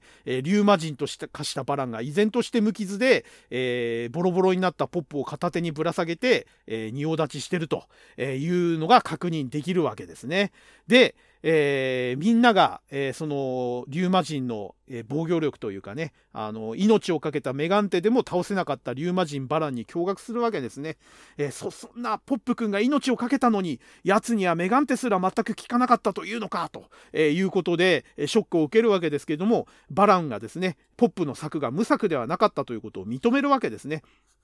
いや、さすがの私もメガンテだけはダメージを受けると。え、だがこいつが未熟なおかげで助かった。全生命エネルギーを指から敵に送り込み爆発させるその瞬間わずかな隙が生じ指の力が弱まったのだ。私は上空に飛びその勢いでこいつを振りほどいたと、えー、いうことで、えー、メガンテをまともに受けたらおそらくただでは済まなかったけれども、えー、隙をついて脱出できたから助かったんだということで、まあ、説明する必要はないとは思うんですけれどもバランもこの、えー、一応ポップのね、えー、その策は認めたということなんでしょうね。だから、えー、聞かなかったわけではなくて、えー、こいつの未熟さゆえに聞かなかっただけで本来だったらやばかったということを正直にバランはここで語るわけですね。でその言葉を聞いてヒュンケルが何ということだというふうに嘆くわけですよ。で、え、バランはですねそのボロボロになった、えー、ポップの死体ですね、えー、片手にぶら下げてたポップの死体を空中から地上に投げ捨てて一言「犬死にだ」と。えいうふうに無慈悲に言うわけですね、えー、策は良かったけれども結局自分にはえー、通用しなかったというかね、避けられてしまったと、えー、結果だけ見れば、こいつは犬死にだと、えー、言い捨てるわけですね。で、えここがですね、やっぱりリューマ人と化したバランの無慈悲なところで、えよくやったとかね、あのその覚悟だけは褒めてやろうとか、え昔のあのそのリューマ人と化す前のバランだったら、言ったであろうセリフは言わないわけですね。もう単なる犬死にだと、え吐いて捨てるように言うわけですね。で、えそういう、え必死の命をかかけた柵を放った、えー、ポップにも敬意を払わずにですね空中からポイッと、えー、無造作に投げ捨ててしまうと。でかける言葉が犬死にだですよ。で、えー、その言動を見てですねクロコダインとヒュンケルがまたあの怒りに震えるわけですね。おおのれと。でバランそこまで落ちたかと、えいうことでポップのね、英雄的というかね、決死の覚悟に対しても敬意を示さないバランに対して、リスペクトを抱いてたはずのクロコダインとヒュンケルももう失望を隠せないわけですね。もうこの、こいつは武人であるバランではないと、人の心を失ったリューマ人バランであるということをこの2人も、えー、この言動で察するわけですね。でも、えー、この言動で起こったのはこの場にいた人間たちだけでなくて、ゴメちゃんが一番怒るわけですね。で、えー、ゴメちゃんこういう時にね、いつもは臆病ようで縮こまってるのに、えー、こういう怒った時、えー、悲しんでる時っていうのは本当にね、恐れ知らずで敵に向かってっちゃうんですよね。で、この時も、えー、この場にいる誰もが叶いもしないバランに対して、リューマ人バランに対して泣きながら、えー、羽でバシバシ叩くという行動を起こすわけですね。で、えレオナがゴメちゃんダメよ、やめてっていうふうに言っても、えもう泣きながらずっと叩き続けるということをゴメちゃんはやるわけですね。で、そのゴメちゃんはもう、あの、バランにとってはただ鬱陶しいハエみたいな存在なので、私に触るなということで、えー、バチーンと平手で張り飛ばして、えー、ゴメちゃんは地上に落ちて、また気絶しちゃうと。で、たまたまこね、この落ちたのが、さっき放り投げられて地面に落ちたポップのすぐそばに落ちるというのが実はこれがまた伏線になってるわけですね。で、結果的に、え、ー、と、ゴメちゃんと、えー、ポップが2人並んで、えー、地上に落とされるというところが、えー、後々の伏線になってます。で、えー、その、えー、地面に落ちた、えー、ゴメちゃんに対してだと思うんですけれども、死ねとえいうことで、例のエメリウム光線を竜の、えー、紋章から放とうとしたんですけれども、えー、その放たれた、えー、紋章光線ですね、えー、それを、えー、ダイが地上で背中で受け止めるとえいうことで、えー、ゴメちゃんと、えー、ポップをかばいます。で、やめろこれ以上と。えー、俺の仲間に手を出すなということで、えー、完全に記憶が戻って、えー、バランに敵対心を示すダイということで、えそれを見てですね、バランが、え D のどうやら本当に記憶が戻ってしまったようだなと、完全に消去したはずなのに信じがたいことだというふうに言うわけですね。で、えダイがですね、あんたが本当に俺の父親ならなんでこんなことするんだと。俺の思い出を奪ったり仲間を傷つけたり殺したりポップもゴメちゃんもあんたほど強くないのにと、えー、いうことで、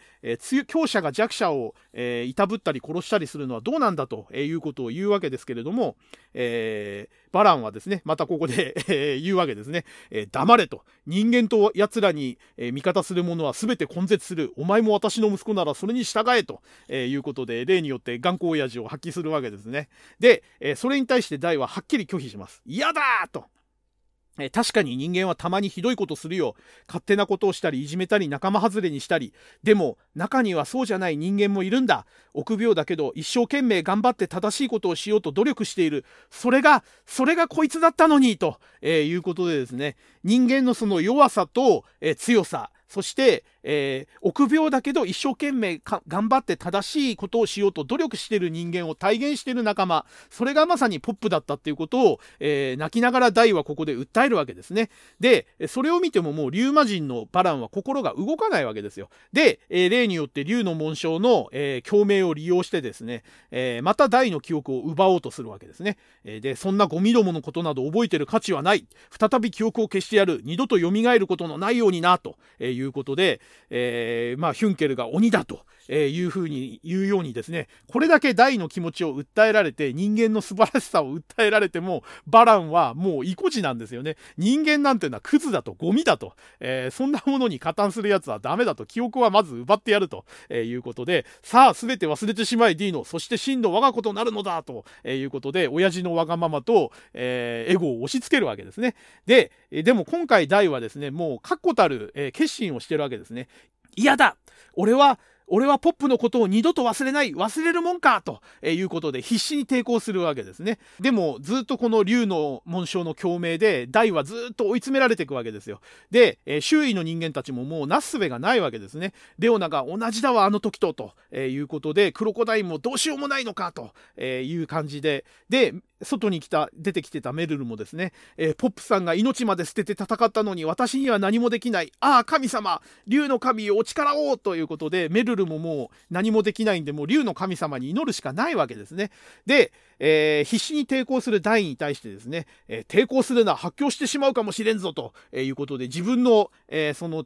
記憶を失う術を受け入れろというふうにバランは言うんですけれども、えー、ダイはですね、もう二度と記憶を失わないというポップの死を契機にですね、決心を固めてるわけですよ。で、負けてたまるか、俺は俺だ勇者大なんだと、いうことで必死に抵抗を続けるわけですね。で、えー、バランが、むまだこの父に逆らうつもりなのか、この愚か者めが、ということで、もう本当にダメ親父ですよね。自分のエゴとわがままを一方的に息子に押し付ける、本当にダメ親父なんですけれども、もうダイがここでですね、もうきっぱり否定するわけですね。お前なんか、お前なんか、お前なんか父さんじゃないっていうことで、えー、素手で、右拳で、えー、リューマ人バランの方を殴りつけるわけですね。で、えー、本来だったらドラゴニックオーラに覆われてるリューマ人には素手で触れることすらできないのに殴りつけることができたということで、なんだと？ドラゴニックオーラに覆われたこの私の体に一撃をということで、えー、バランが驚くわけですけれども、えー、その理由が最後のコマで明かされるわけですね。え、大の紋章が拳にっていうことで、今まで額にえ輝いてた竜の紋章が、え大の右拳の甲の方に輝いてると、手の甲に映ってるというところが示されたところで、このお話は終わります。で、えー、このお話の終わりの、えー、と、おまけページですね、キャラクタープロフィールが占い師ナバラということで、えー、メルルのおばあちゃんですね、え登場時には確か名前出てなかったと思うんですけど、途中からね、なんかどこかで自己紹介したのか、ナバラさん、ナバラさんって普通に名前呼ばれてましたけれども、えナバラさん72歳だそうですね。で、えー、この人よ捨て人的な性格の持ち主でどんな事態が起こっても割と諦め半分であるということですぐにね諦めちゃうというか遠征的なところがあってもうなるようにしかならないよと神様が言うんだったらそういうしかないよみたいなね、えー、そういうところがあの前だいぶ前にも言いましたけどそのメルルのあの神様は神様だけど悪いことは悪いことですっていうふうに割り切れるその新世代と、まあ、旧世代の対比みたいな感じで同じ占い師で同じ血がつながってる、えー、おばあちゃんと孫娘なんですけれども考え方とか生き方がねなんか世代の違いなのか育ちの違いなのかわからないけれども人間とか世の中に対して希望を持ってるメルルと人間や世の中にどこか冷めた目で、えー、遠征的というかねもうこんなもんだから仕方ないよって諦めちゃってるナバラというねこの対比として、まあ、メルルの対比として出てきてるキャラなのかなという感じがする、えー、キャラクターになってますね。はい。で、えー、次の話ですね。勇者大復活ということで、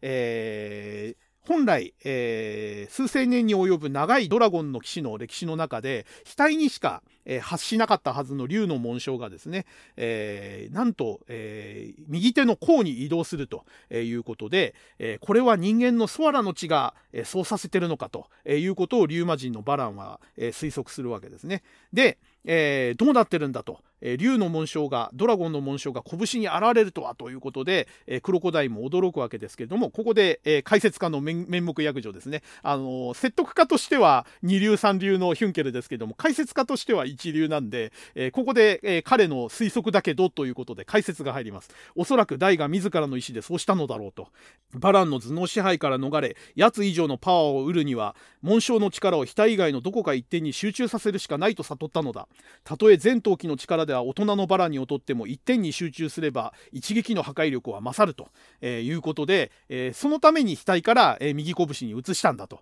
えいうことをヒュンケルは言う言うわけですね。でそれを聞いてクロコダインがですねあの祈願長の時もそうだったんですけどヒュンケルの推測を聞いて驚くのがクロコダインの役目なわけですね。でそうそんな奇跡みたいなことができるのかということでクロコダインが驚くんですけれども、えヒュンケルがですね多分従来のドラゴンの騎士にはできんのだろうと。でこれは俺の直感に過ぎぬがこの奇跡は大の体に半分流れてる人間の血が起こしたような気がする。とも思う人間の心が血のたぎりとなってドラゴンと魔の力を腕へと追いやった。そして逆に支配したんだと、えー、いうことで、えー、ヒュンケルはですねもっともらしく、えー、奇跡を解説するのにはむちゃくちゃ、え向いてる人間なので、え驚き役のクロコダインとセットでですね、え祈願城の時もそうだったんですけども、えこのまああの言ってみればね話の辻褄合わせではあるんですけどそんなバカなことが起こるのかっていう時にさももっともらしく理屈をつけて説明して、えー、クロコダインがそんなこと起きるのかって言ったら、えー、そういうことも起きるんだよってことをヒュンケルが言うっていうねこのコンビでうまくこのあの物語的にはねかなりあの突拍子もないというかね奇跡を、えー、うまく読者に説明するっていう、えー、役割分担ができてるのかなと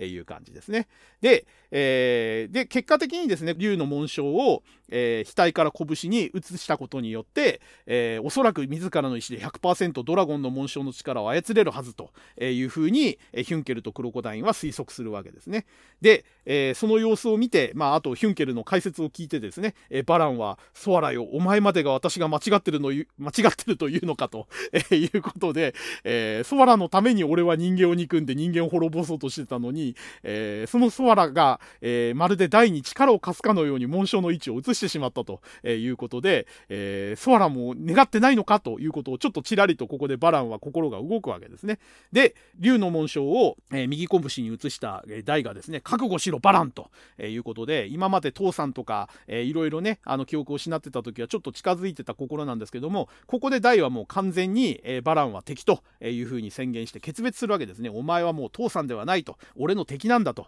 いうことで、はっきり言うわけですね。で、えー、あんたは俺の大事なものをたくさん奪った。たとえ親だろうと何だろうと絶対に許さない。ぶちのめしてやると、えー、いうことで、えー、父親に逆らう、え思春期の息子という感じで、まさにここから壮絶な親子喧嘩が始まるわけですね。で、え言われたバランももともとプライド高い上に上から目線の頑固親父なんで、生意気な口を聞くなということで、えリュウマ人の姿で襲いかかるわけですけれども、えそのリュウマ人の殴りかかった拳をですね、え大はいなせるわけですね。で、えその竜の紋章が、え輝いてる右拳で、えそのリュウマ人の右拳をいなしてですね、えー、受け止められると。ただですね、えー、まだ全身からドラゴニックオーラを、え発して大人のドラゴンの騎士である、えバランの方がやや優勢なわけですね。え攻撃は防がれても、えその次の攻撃は第2に決まって台が吹っ飛ばされるという形ででその、えー、吹っ飛ばされて反撃をしようとした台に対してまたドラゴニコーラを発して、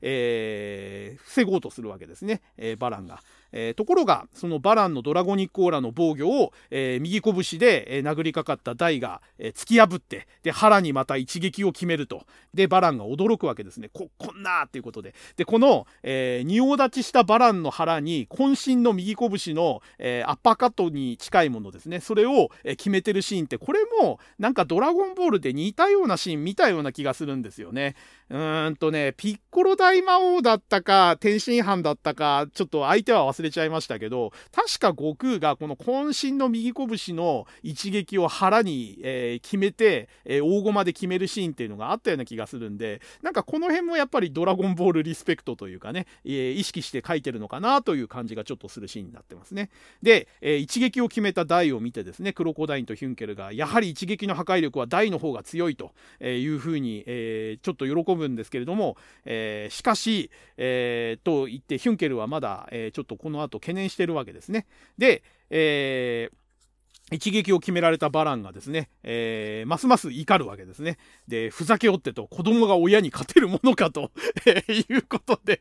えー、もう本当に親子喧嘩ですね、これね。で、いい加減にせんとその体に風穴が開くぞ。この紋章線は全開で放け放てば、山をも砕く威力があるのだと、えいうことで、例のエメリウム光線ですね。正式名称は紋章線というらしいですけれども、えー、紋章線を本気で放つぞと。で、放ったら山も吹っ飛ぶんだぞ、すげえんだぞ、と、えいうことを大に言うんですけれども、えー、威嚇に対してですね、大が、だからなんだって言うんだという風に返すわけですね。だからもう、お父さんに対する言葉遣いじゃないわけですよ。もう、だからなんだって言うんだよということで、対等の立場で喧嘩してるわけですね。で、えー、言われた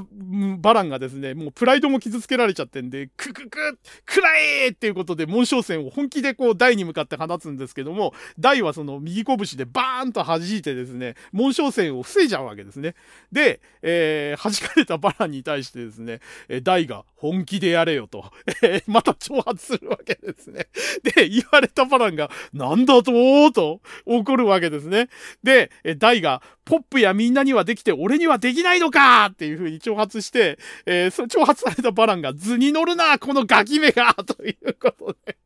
もう完全に、大もバラも本気で親子喧嘩してるんですね。もう、まあ、大はね、ポップ殺されてますしね。で、今までガキだガキだと思って、もう自分で手駒にできて、あの、意のままにできると思ってた息子がですね、対等の口調で挑発も交えながら口答えしてきてるんで、もうバラも、もう完全に逆切りしてるわけですね。ふざけんなと。親父にの言うこと聞かないで、何逆らってんだってめえはガキのくせにということで、もう、大人げないないんですよね、バナンもね。まあ、大、大がね、逆らうのはわからんですよ。もうポップも殺されてるしね。だけど、その逆らってくる息子に対してね、ふざけんなガキがと いうことで本気で切れる、えー、圧倒的に実力も年も、か、あの、関係性も格上のバランがですね、同格で切れるっていうね、この大人げないバランですね。この辺がね、僕がやっぱりちょっとバランが好きになれない理由なんですよね。で、えー、最後のヒュン、コマでですね、ヒュンケルが、えー、い、いか反大バランをそれ以上怒らせては奴の力はまだそんなものじゃないんだと、えいうことで、えー、喧嘩するのがいいんだけど あんまり挑発すんなよと、えー、いくらねそのドラゴンの紋章で一撃加えたり敵の攻撃弾いたりできてても本気で怒らせたらやべえんだぞということをヒュンケルが心配して、えー、この話は終わります。で、え次の、え話ですね。地上最大の攻防の巻ということで、えこの対等にね親子喧嘩をしている大を見て、えレオナがすごい話題君これならなんとかなるかもというふうにちょっと希望を抱くんですけれども、えーメルルにですね、え、私はいいからクロコダインとヒュンケルに、えー、ホイミをかけてあげてというふうに頼むわけですね。で、えー、で、ただですね、メルルはポップが気にかかってるわけですね。で、ポップの方をちょっと気にしてるメルルを見てですね、えー、もうあの状態だあの状態だと、えー、メルルがホイミかけても意味がないわけですよ。もうどう見てもポップは死んでるんで、ポップ君は私に任せてと、えー、メルルには言うわけですね。要はレオナは役割分担ちゃんとしましょうと。え、ポップが心配なのはわかるけれども、ポップの、えところにメルルが行っても意味がないのは分かってるんで、メルルは、え私の代わりに回復呪文をまずヒュンケルとあのクロコダインに対してかけてと。で、私は、えポップに対してできる可能性があることがあるというふうに告げるわけですね。え一度も成功したことないけど彼に試してみたい呪文があるのということで何かこうレオナがポップに、え秘策があると、えいうことをちょっとメルルに告げたところでバランと、え大の、え戦闘シーンに入ります。でここがですね完全にもうスーパーサイヤ人同士の戦いとして表現されてるんですね。えー、ドラゴニックオーラを、え放つリューマ人のバラン、えそれから、え右拳に、えそのドラゴニックオーラを集中させた上に全身から闘気を放つ、えー、台ですね。これまんま、あのー、悟空と、えー、その敵ですね。あのフリーザとかピッコロ大魔王とかベジータとか、えー、その戦いとほぼそっくりですね。全身からこうオーラを放ちながら、えー、と周囲のものをね、巻き上げながら、えー、ゴゴゴゴゴっていうこのご音を、えー、放ちながらですね、えー、闘気を発散して睨み合う2人というところなんか完全にこれドラゴンボールですね。えー、まあね、ドラゴンボール大人気の時に同時に連載してたこの代々なんで、まあ当然これはもうあのドラゴンボールリスペクトだと思いますね。で、えー、このえー、様子を見てですね、えー、クロコダインが始まると俺たちの想像を超えた地上最大の戦いがっていうことで、えー、本来ありえないドラゴンの騎士同士の、えお互い本気を出した全力の戦いがここで始まるわけですね。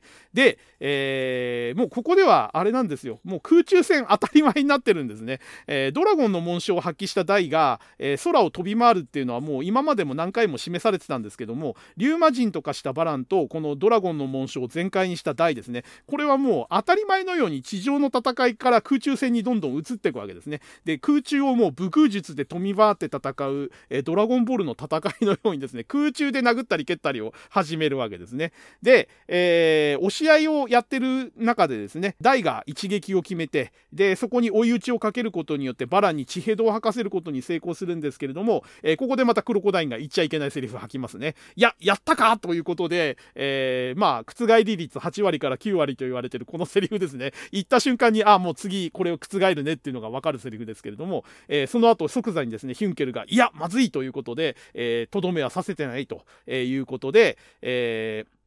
ここで、えー、地平道を吐かされたバランが、えー、大の頭を、えー、掴んで反撃に出るという形で、えー、一進一退の攻防が続きます。で、えー、この攻防に巻き込まれてですね、テラン城も崩れ始めて、えー、テランの、えー、国王の部屋も、えー、天井が崩れ始めるということで、えー、国王がですね、凄まじい、これがドラゴンの騎士様の戦いかということで、えー、本来ドラゴンの騎士1人しかいないんで、えー、ドラゴンの騎士の攻撃っていうのは一方的になるはずなんですけども、お互いドラゴンの騎士なんで、ドラゴンのの騎士の威力の攻撃がお互いから発せられるという凄まじい戦いになってるわけですね。で、えー、反撃されたダイがですねなんとか瓦礫の中から立ち上がるんですけれども、えー、ヒュンケルがですね、えー、前回危惧した通りにですね、えやはり思った通りだとこのままではダイはやられるというふうに推測するわけですね。で驚き役のクロコダインが何？どういうことだというふうに解説を求めて、えでまたここでヒュンケルが解説をすると、え今までバランはダイが自分の息子であるからこそパワーをセーブし殺さないように戦ってきたと。で俺たちにしろかつての仲間ゆえの手加減があったのだろう。だが今のやつはリューマ人殺戮の魔獣だ。必要以上の攻撃を加えられればたとえ誰であろうとも殺すと。それが自分の息子であってもなということで、えー、本気のリューマ人の、えーパワーで戦い続ける2人ですね。で、今、竜魔人と化しているバランはもはや容赦しないだろうということで、えー、ついにですね、えー、反撃をする決意を固めたバランがですね、えー、燃え尽きろこの国と共にと、えいうことで、えドルオーラの構えに入るわけですね。で、えー、そうか、ドルオーラとはドラゴニックオーラを圧縮して打ち出す呪文だったのかと、えいうことで、ヒュンケルがまたここで解説してくれるわけですけれども、まあ、前回、え不発に終わった終わったドルオーラですね、えそれが、え両手を上下に組み合わせて、その上下の口が、え開くまさに竜の口が開くことによってそこからドラゴニックオーラが圧縮して放たれる呪文だというところがここで解説されるわけですね。で、えー、そのドラゴニックオーラがまさに地上に向けて放たれようとしてるのを気がついたダイがですね空中に、え飛び出すわけですね。で、えその空中に向かって方向転換してバランはドルオーラを放つわけですけれどもこの放たれたドルオーラにダイが閃光の中に飲み込まれて爆発するというところでこの話は終わります。で、え、この話の後のおまけページですね、ここキャラクタープロフィールで、えー、前回のあの竜騎衆の一人ですね、えー、空戦機ガルダンディが、えここで登場しています。で、え年齢は人間の年齢にして20歳前後ということで、やっぱりチンピラだったんですね、若造だったんですね。あのちょっと生きってる感じのあの 3, 3人の竜騎衆の中では一番なんかこう、え短期で、えカット頭に血が上って、えー、りやすくて、えー、先行えー、独断専攻が激しいという感じで、まさにあの鉄砲玉という感じですね。イメージにぴったりという感じの設定ですね。で、えー、得意技がですね、名前がやっぱりついてないんですね。えー、頭の羽手裏剣を飛ばし、相手の体力と魔法力を奪うのが得意技ということで、名前すらつけてもらえないというかわいそうな技ですね。えただ、えこの赤と白のあの色の違う羽手裏剣を使って相手にダメージを与えたり何らかの効果を発揮するっていうのは、えー、後々のねあの最終決戦で、えー、アバン先生がこう使うあの羽がありましたよね。あれの元ネタになってると多分思いますね。でもっと言うとこの羽手裏剣っていうその武器の発想とか使い方っておそらくですけどえー、車田正美が書いたあの、風魔の小次郎っていうあの少年漫画があるんですけども、同じジャンプのね、えー、そこで、えー、降雨と昇竜っていうね、その羽手裏剣を武器にあの戦う、えー、風魔の戦士が出てくるんですけれども、おそらくね、その風魔の戦士のその羽手裏剣の技をちょっと意識してるのかなっていう感じがしますね。で、えー、さらにさらに元ネタを拾っていくとですね、羽手裏剣の元ネタって、おそらく科学忍者隊ガッチャマンのコンドルルの女なんですよ。えー、なんで、えー、まあ、オタク特有の深掘りをしていくとですね、えー、ガッチャマンのコンドルの女の羽手裏剣が大元のネタで、えそこから、え本案したのが風魔の小次郎の昇竜であり、降雨の羽手裏剣を使った、え技であって、で、さらにそこから、え両方から多分、あの、インスパイアされたのが、このガルダンディの赤と白の羽手裏剣で、えで、さらにそれを、え味方側が使うようにアレンジしたのが、多分アバンの、えー、フェザーでしたっけ？あの2種 ,2 種類のフェザーですね。ゴールドフェザーとシルバーフェザーっていうのが、えー、後で出てくるんですけれども、まあ、そこにつながっていくのかなという流れになってますね。はい、で一応あのガルダンディが使ってた剣ですね。あのスパイラルソードっていうフェンシング上の剣。ここは名前がここで明かされてますね。はい。で、えー、次の話ですね。長寿門聖火しかというところで、えー、前回ドルオーラを空中に放って閃光の中に消えたダイですね。で、えー、それに対してですね、クロコダインが何という威力だと、これはもう呪文とは呼べない代物だということで、えダイはやられたのかという感じで心配するんですけれども、ダイはですね、空中に飛び上がった後、とっさのルーラでかわしてたということで助かってます。えだが2発目は外さんということとで、バランがまた再び地上に向けてドルアールの、あのドルオーラの体制に入るわけですね。で、えー、ダイはですね、またあの空中に飛び上がるわけですね。飛べルーラーを使って。で、えー、クロコダインがそれを見てですね、大何をすると、空中戦ではバラには勝てん、奴には翼があるんだぞということで、なんで不利な空中戦を挑むんだということを言うわけですけれども、えー、ヒュンケルが俺たちのせいだということで、その大の行動に対して説明をまたつけてくれるわけですね。えー、あの長寿門をバランが眼下に放てば、俺たちもテランの人々も灰になると。だから大は自ら進んで空中へ上がったんだと。えいうことですね。で怒りに我を失っていても大は俺たちの大の心のままだと。バランのような魔獣じゃないんだと。えいうことで、えー、なんとかこの大を助けられないかと。いうことでヒュンケルはヒュンケルと、えークロコダインはですねメルルに回復呪文をかけてくれと。いうお願いをするわけですね。で、えその間にですね空中にいるダイは、えバランの、えドルオーラを受け止める覚悟をこう示すわけですね、えクロコダインがそのバランの攻撃を耐える時に腕をクロスしてバランの剣撃を耐え抜いたわけですけども今回ですね、大が同じようにですね、両手をクロスして構えて、えまあ、竜の紋章が浮き出てる右手の拳を前にしてクロスにして構えて、俺は耐えると。いうふうに宣言するわけですね。で、えー、大が言うにはですね、まあ、あれだけの呪文だと、いくらあんたでも3発は撃てないはず、この1発にさえ耐えれば俺が勝つということで、ドルオーラに耐えきるという決意を示すわけですね。で、えー、それを言われてまたバランがプライドが傷つくわけですね。バカ者めがと、ドラゴンの騎士の全時を圧縮したドルオーラを食らって耐えられる者などこの世におらんというふうに言うわけですけれども、えー、大がまたこれここで挑発するわけですよ。ドラゴンの騎士に撃ったことないだろうと。俺だってドラゴンの騎士だと、え、いうことで、要は、ドローラに耐えたものはないってお前言うけど、そもそもドラゴンの騎士に対して撃ったことねえだろうと。耐えられないってお前言えんのかよと。やったこともねえことをよく言えんなということで、ダイが挑発するわけですね。で、えー、挑発されたバランがですね、ほざくな小僧っていうことでドルオーラをまた放つわけですよ。で、えー、クロコダインは、えー、ダイ避けるんだっていうことで避ける、避けるように言うわけですけれども、えー、バランが、今更避けられるか食らって消し飛べ ということで。お前は大を迎えに来たんじゃねえのかということで、まさにもう本来の目的忘れちゃってるんですね、逆上しちゃって。もう消し飛べとか死ねとか、もう大を殺すことしか考えてないというね、もうこの親父ね、あの、目的を履き違えることもそうなんですけど、本来やろうとしたことを忘れて逆上しちゃうという癖があってですね、もうこの時点では大を殺す気満々なんですよね。まあ挑発されてたっていうのもあるんですけども。で、え大はですね、今こそ目覚めろ俺の中の竜よということで、えー、全てを込めてあいつを倒すドラゴニックオーラーっていうことでドラゴニックオーラを全開にして、えー、このドラゴン、あのドルオーラを、えー、耐えきるわけですね。で、えー、放ったもうバランはですね、グフフフフ、燃え尽きよったか、は、グハハハハ、グワハハハハ、ガハハハハハって、1ページにわたってずっと笑い続けるわけですよ。もうね、このリューマ人バランの愚かさですよね。えー、燃え尽きよったかって、よりによってですねですよ、えー、仲間に引き入れようとした実の息子の大をですね、燃え尽きたかって言って高らかに笑うわけですよ。もうこの時点で目的もう完全に頭から消えてて、大を消し去った喜びに打ち震えてるわけですね。まさに狂気というか、えー、この親父アホだろっていうね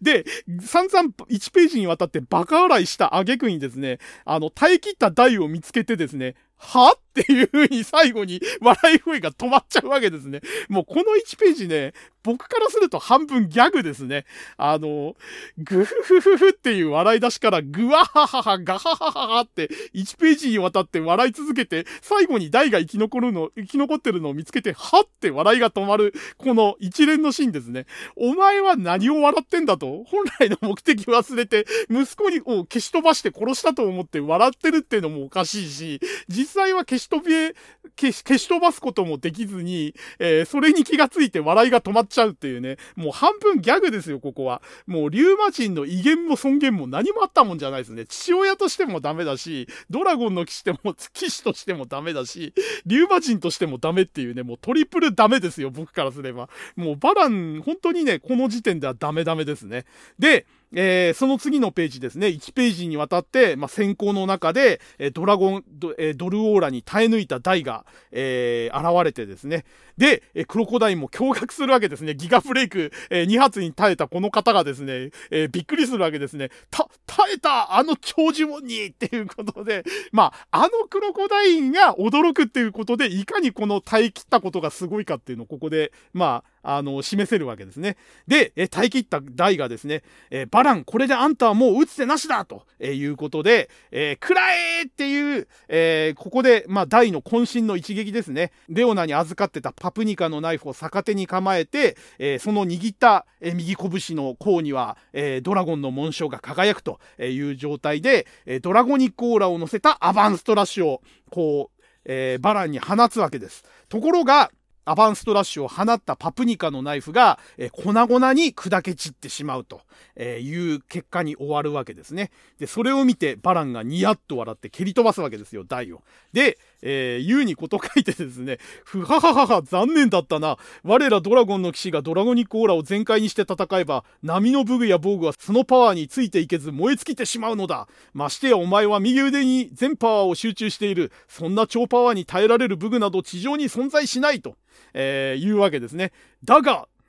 この神魔合流圏だけは違うぞっていうことで、えー、ここでですね、形勢が逆転するわけですね。地面に差しっぱなしになってた神魔合流圏を、えー、取りに地上に降りてですね、えー、バランはこの神魔合流圏を手にして、えー、これこそドラニドラゴニックオーラに耐えうる地上ただ一つの剣なのだということで、えー、武器のないお前にはもう勝ち目はないぞということを、えー、勝ち誇ったところで、えー、この話は終わります。で、えこの話の終わりのおまけページですね、キャラクタープロフィールが、えー、え竜騎将2人目ですね、海戦記ボラホーンということで、え種族がトドマンですね。かっこ悪いっすね、トドマン。で、え年齢は人間の年齢にして30歳前後ということで、え実は年齢的にはクロコダインとそれほど変わらないんですよね。でも、えー、人間の核もね、えー、実力もですね、クロコダインに遠く及ばないですね、ボラホンは。ボラホン自体は、えー、まあ、クロコダインにも匹敵するぐらいの怪力を、えー、自負してたわけですけれども、まあ、それはヒュンケル自身にも否定されてましたし、ラーハルトも、え、そんなに実力がないやつというふうに見切ってたところがあるんで、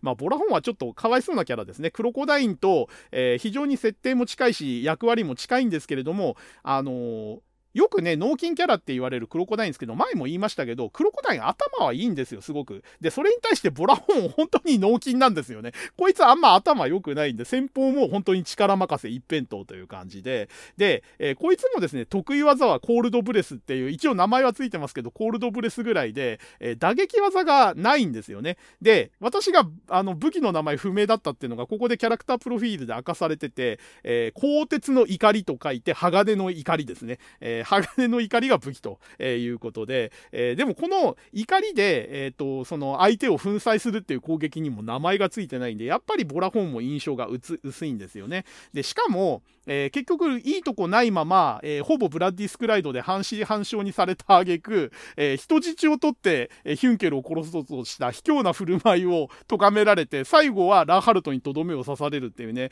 本当にボラホンはいいとこがなかったキャラなんで、かわいそうっちゃかわいそうなんですけど、まあ、ガルダンディとボラホーンとどっちが竜騎衆で評価が低いかなっていうのはすごく微妙なところですね。はい。で、えー、次の話ですね。えー、竜の一頭というところに、えー、ドラゴンという、えー、ルビが振ってあるやつですね。まあ大体、あのー、この代々で竜が出てくるときはドラゴンというふうに呼び方がされますけれども、ドラゴンの一頭というお話になります。で、えー、前回ですね、えー、もうドラゴニコーラに耐えられる武器はこの地上には神魔合流圏しかないということででその武器を持ってるのは自分だけなんだから、えー、お前にはもう勝ち目がないと。いうふうにバランは宣言するわけですね。でこの剣のみが全力で放つドラゴンの騎士の一撃に耐えることができると、えもはやドルオーラが使えるほどの魔法力はないがこれで勝負は見えたなということでダイも大ピンチになるわけですね。もう武器がない、えもうパプニカのナイフすら持ってなくて素手の状態なわけですね。でその素手の台に対して真っ二つにしてくれるっていうことでバランが飛びかかろうとするんですけれども、えー、その飛び地上から飛び上がろうとするバランの足をですねクロコダインが必死に抱えて押さえるわけですねで、え、そうはさせるかっていうことで、え、クロコダインが空中の、え、台に対して攻撃をかけようとするバランを、え押しとどめるという形で時間稼ぎをします。で、えその間に、えレオナ姫がですね頑張ってみんなとえー、私は今のうちにポップ君をっていうことでポップの、えー、体ににじり寄ってですね手を当てて、えー、心臓が止まってるっていうことを確認するわけですね。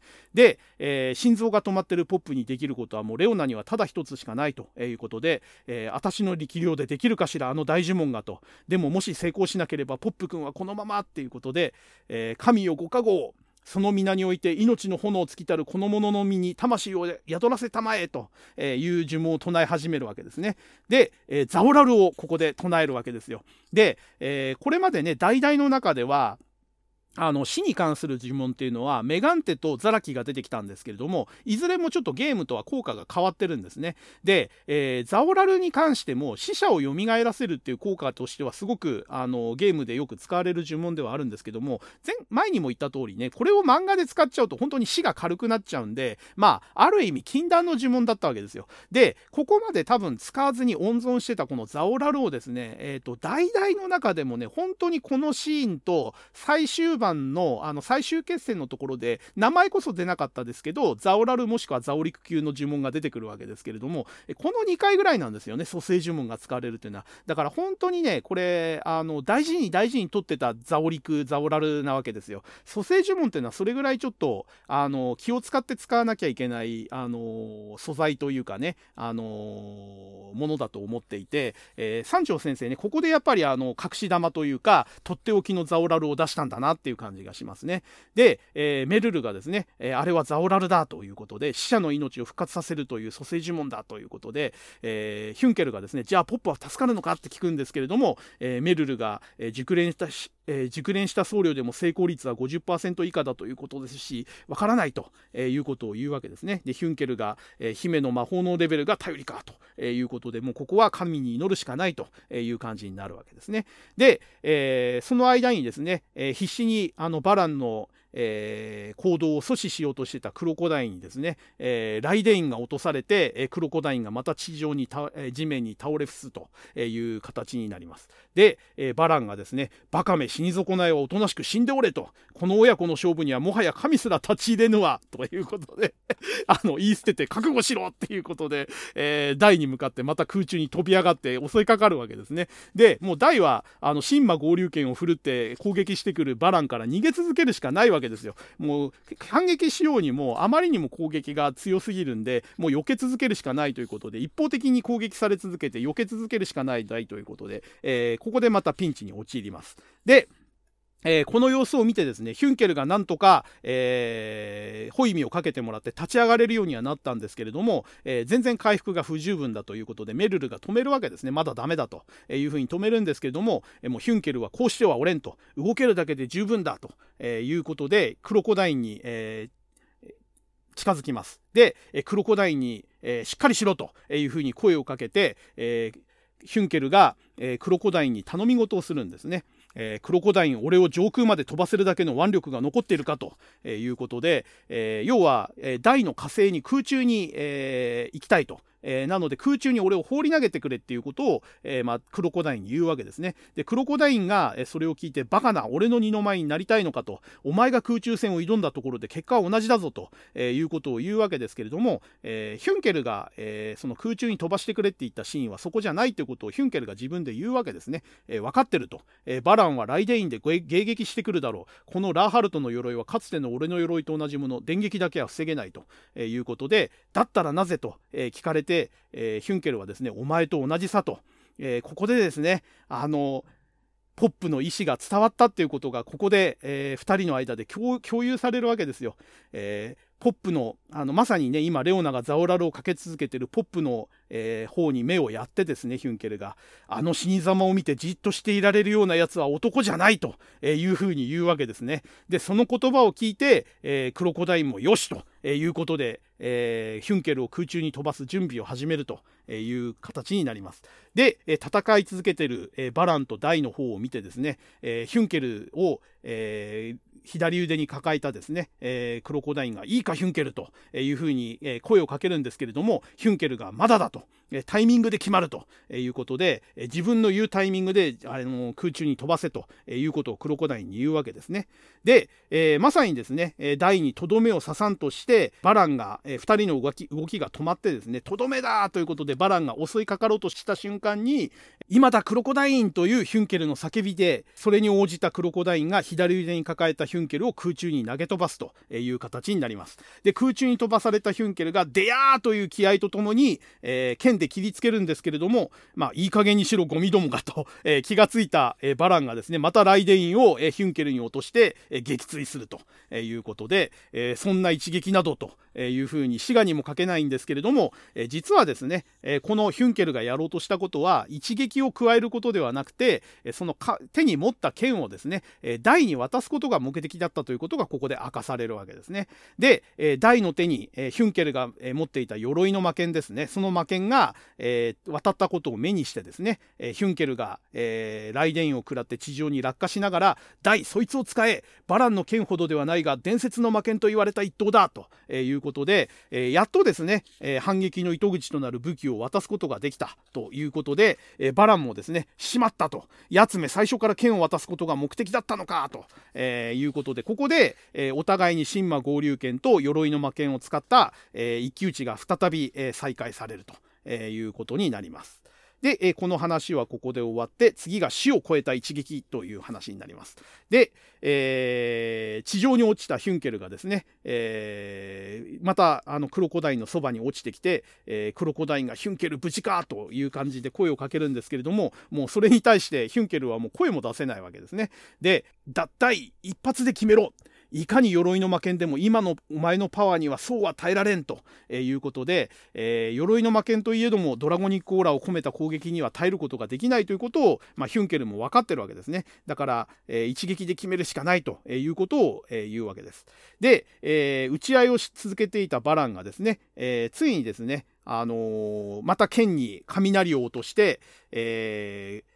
ここの一撃で決めるということを大に言うわけですね。えー、で、このリュウマ人の時の笑い声が大体グフフフフなんですよね。この笑い声がまたね、ちょっとなんか、あの、格が落ちるというかね、リュウマ人なのに笑い声グフフフかよみたいなところがあるんですけども、えー、グフフフフ、剣を交えた瞬間に分かったわ。その剣に我が剣ほどの強度はない。一気に打ち砕いてくれるぞ。この最強剣ギガブレイクでなっていう風に、まあ、威圧をするわけですけれども、えー、このフォームでギガブレイクを使った時の破壊力は私自身にも想像がつかん覚悟して受けるがいいと、えー、いうことでバランは威圧するわけですけれどもダイはですね即座にそれを見抜くわけですね。嘘を見抜くわけですね、えー、それは完全なギガブレイクじゃないと、えあんたが今使ったのはギガデインじゃない。ライデインだ。あんたにはもうギガデインを使う魔法力もないんだと、えいうことで、えここでですねあのやっと伏線が回収されるわけですよ。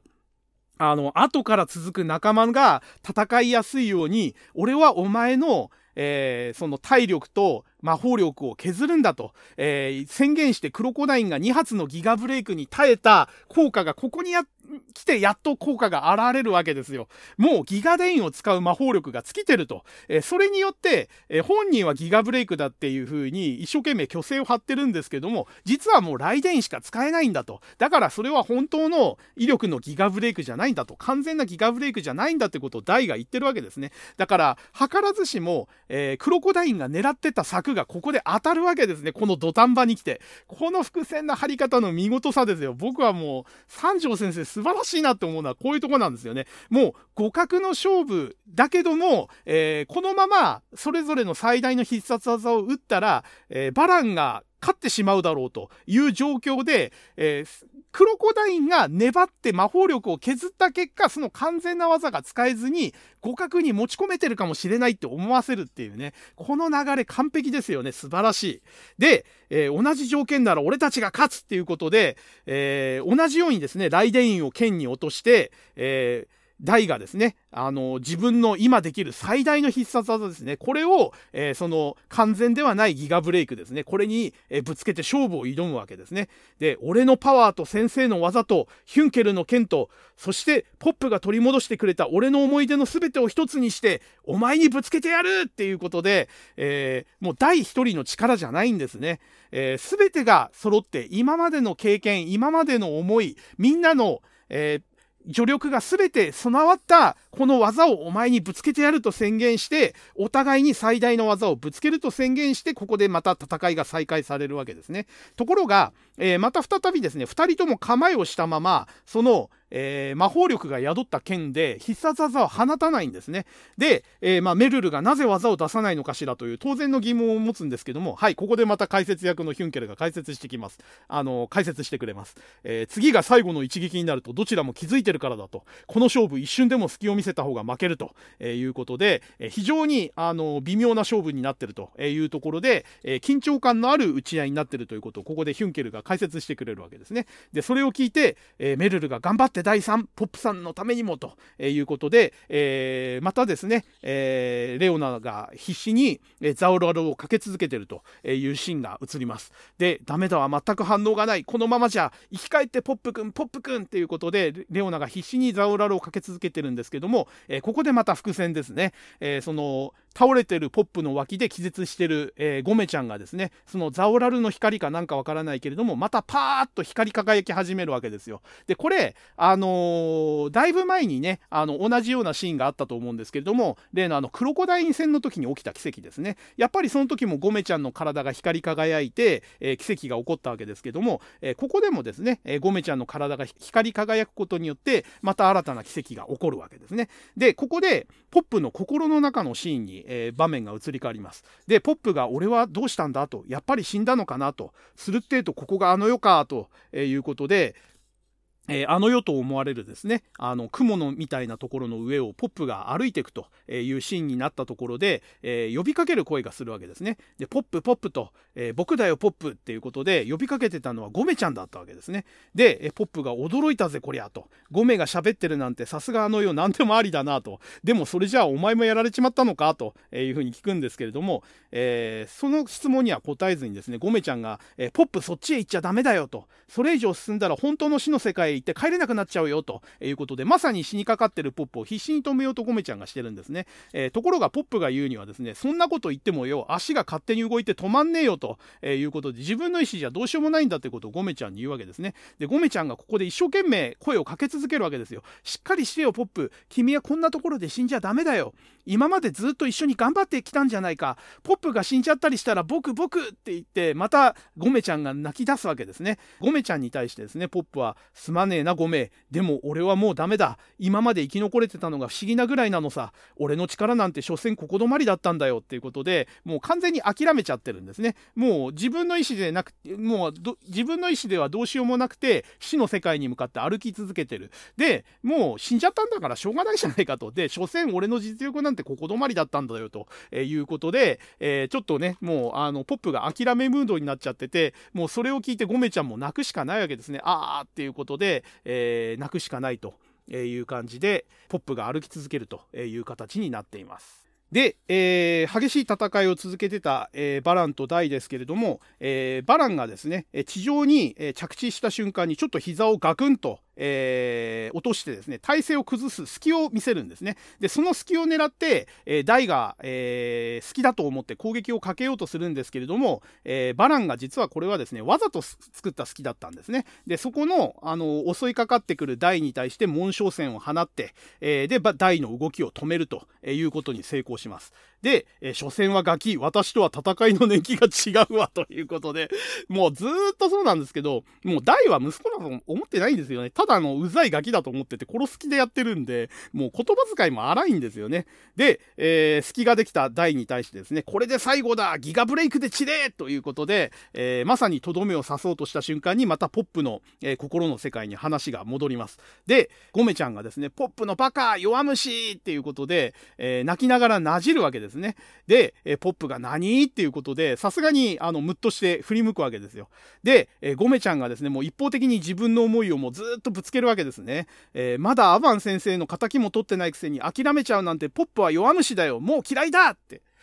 で、えー、それを言われてですね、ポップもね、あの腹を立てるわけですね。この野郎、泣き虫小僧のてめえに弱虫呼ばれされる筋合いはねえぜ。俺は俺なりに一生懸命やったんだって。まあ自分ができることは精一杯やったんだから、そんなこと言うなっていうふうに、えー、ポップは言い返すわけですけれども、ゴメちゃんはそこでもさらに、えー、責めるわけですね。えー、嘘だーいと。大はまだ一人で戦ってるんだよ。それなのに見捨てちゃうんだろ情けないよ。ただの弱虫だーいっていうことで、えー、まあ、大、ゴメちゃんはゴメちゃんなりにね、あの、ポップを奮い立たせようとして挑発してるわけですよね。弱虫だと。えー、そんなことで諦めちゃうお前は弱虫なんだと。大はまだ諦めずに頑張ってるのになんで自分だけ諦めてるんだっていうふうに、えー、ポップを挑発するわけですね。で、えー、で、ポップはですね、このゴメちゃんの挑発をきっかけにですね、え自分の感情を爆発させるわけですね。ふざけるなゴメコート。たとえたとえ死んだって、俺は、俺は、俺は大を見捨てたりしねえぞと、えいうことで、このポップの心を奮い立たせることにゴメちゃんは心の中で成功するわけですね。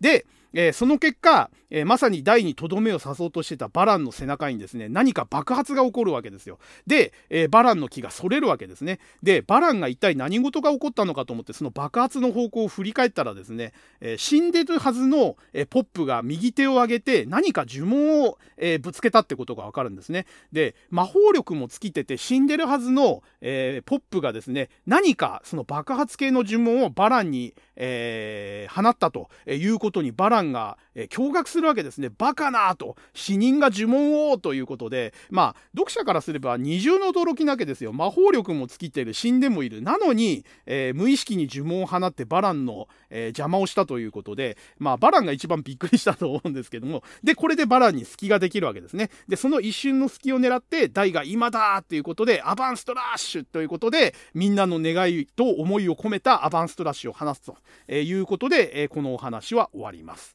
で、え、このお話の最後のですね、おまけページ、キャラクタープロフィールは、え、陸戦記ラーハルトと、え、年齢22歳、実力も年齢も若干ちょっとラーハルトの方がヒュンケルより上ということで、ある意味、ま、ヒュンケルの上位互換みたいな感じですね。まあ、そんな感じの、えキャラになってるということですね。はい。で、えー、次の話ですね父との決別の巻ということで、えー、長らく続いてきた、えー、バランとの戦いもようやくこの話で決着ということになります。でえー、この、えー、アバンストラッシュですね、大の渾身のアバンストラッシュを受けた、えー、バランの握ってる神魔合流剣ですね、ここが根元から完全に真っ二つに折れて、えバランの胸元も、え避けて血しぶきが上がるという形で、えあの無敵と思われた竜魔人バランについに大が大ダメージを与えることができた、えということが、え示されます。で、えただですね、ダイも、えー、同じようにですね、ギガブレイクを食らって、えー、相打ちの状態で2人とも、えー、地上に落ちてしまうという形になります。で、えー、ただですね、地上に落ちた台はまだ意識があって、立ち上がることもできるということで、まだ生きてると、えー、いうことで、みんな、みんなほっとするわけですね。で、えー、クロコダインとヒュンケルがですね、えー、同じように立ち上がってですね、大の、えー、無事を喜ぶわけですねで。死んだと思っていたポップの一撃でバランは一瞬たじろいだ。大のストラッシュの方がわずかに早く決まったため、大は直撃を避けられたんだということで、まさにあの一瞬の隙が、えー、大の命を救ったということですね。で、えー、大大丈夫かと。いうふうクロコダインの問いかけに対してですね、えー、笑顔で「うん」と、答える大ですねでみんなのおかげで助かったよというふうに立ち上がるんですけれどもその手に握られた鎧の魔剣はボロボロになって崩れ落ちると。えー、いうことですね。で、ヒュンケルが、いかに不死身の魔剣といえども、刀身が消滅してしまっては二度と再生できん。魔剣は今死んだのだと、えー、いうことで、えー、長らく不死身の象徴であり、えー、何度壊れても復活してた鎧の魔剣がですね、ついにここで、えー、完全に死んだということがヒュンケル自身に、えー、語られるということですね。で、ヒュンケルの武器だったその魔剣を失ったことに対して、ヒュンケルごめんということで、大が謝るわけですけれども、えー、まあ、ヒュンケルはですね、気にするな、命には変えられんということで、えー、まあ、魔剣が失われたのはしょうがないということを言って慰めるわけですね。で、えー、ダイが、そうだ、ポップにもお礼を言わなきゃということで、えー、ポップの方に行こうとするんですけれども、で、えー、メルルも、えー、そうよ、ポップさんも無事だったんだわ。さっき第3を助けたんですものということで、えー、ポップが一撃を放ったっていうことは生き返ったんだと、えみんなこの場の人間は思ってるわけですね。ところが、えレオナはダメと、ポップ君は生き返らないと、えー、いうことで、えー、死んだまんまだということをみんなに告げるわけですね。で、ダイがそんなバカなと、だってさっき呪文をっていうふうに言うんですけれども、レオナにもわからないわけですね。わからないはなぜあんなことが起こったのかと。でも私のザウラルは成功しなかったと。ごめんなさい、私の力が足りなくて、と、えー、いうことで、レオナは泣きながらみんなに詫びるわけですね。で、ダイが嘘だ、嘘だろ、ポップ。ポップ、ポップ、目を覚ましてよっていうことで、えー、あんだけの奇跡を起こしたポップが死が確定してしまったということで、えー、みんなが嘆くわけですね。で、そこに、血まみれでもはや竜魔人の姿も保てなくなった人間体のバランが、え、姿を現すわけですね。でもう瀕死の状態なわけですね バランも。もう息遣いも荒くて言葉も発することができないと。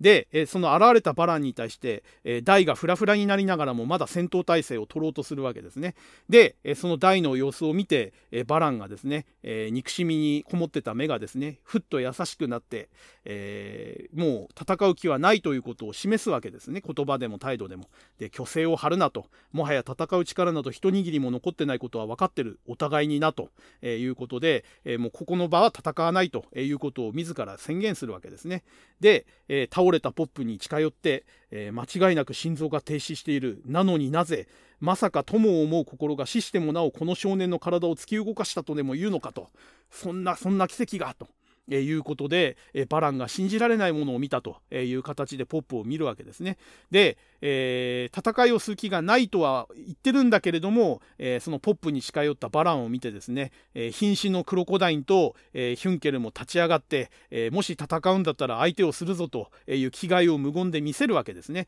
で、ダイも相変わらず戦闘体制を崩してないわけです。で、その3人を見てですね、えー、バランは皮肉な話だ。ドラゴンの力と魔族の魔力と人の心、ドラゴンの騎士に与えられた3つの力のうち最もくだらぬと思って捨てた人の心にこれほど強く打ちのめされようとはなと、えー、いうことでですね、この、えー、ポップの死を、えー、契機にですね結束したこの場の人間たちの絆ですね。この人の心に、えー、バランは打ちのめされたわけですね、えー、圧倒的実力差があって負けるはずがないと思ってた自分が、えー、まさかですねこんなひ弱なポップの死を契機に結束したみんなの、え結束の力に負けてしまったと、えお互い生きてるけども相打ちでもうほぼほぼ負けに等しいわけですね実力差から考えると。でバランはここで人の心に負けたと打ちのめされたということを認めて認めるわけです初めて。で、えー、それを認めたバランが何をしたかというと、えー、力いっぱいですね自分の拳を握りしめてで、えー、その自分のにあの握りしめた拳から垂れた体液ですね。多分これドラゴンの騎士の血なんですけれども、えー、それを、えー、ポップの口の中に垂らし込んでですね、えー、無言でその場を去るわけですね。で、え去りゆく途中でですね、えー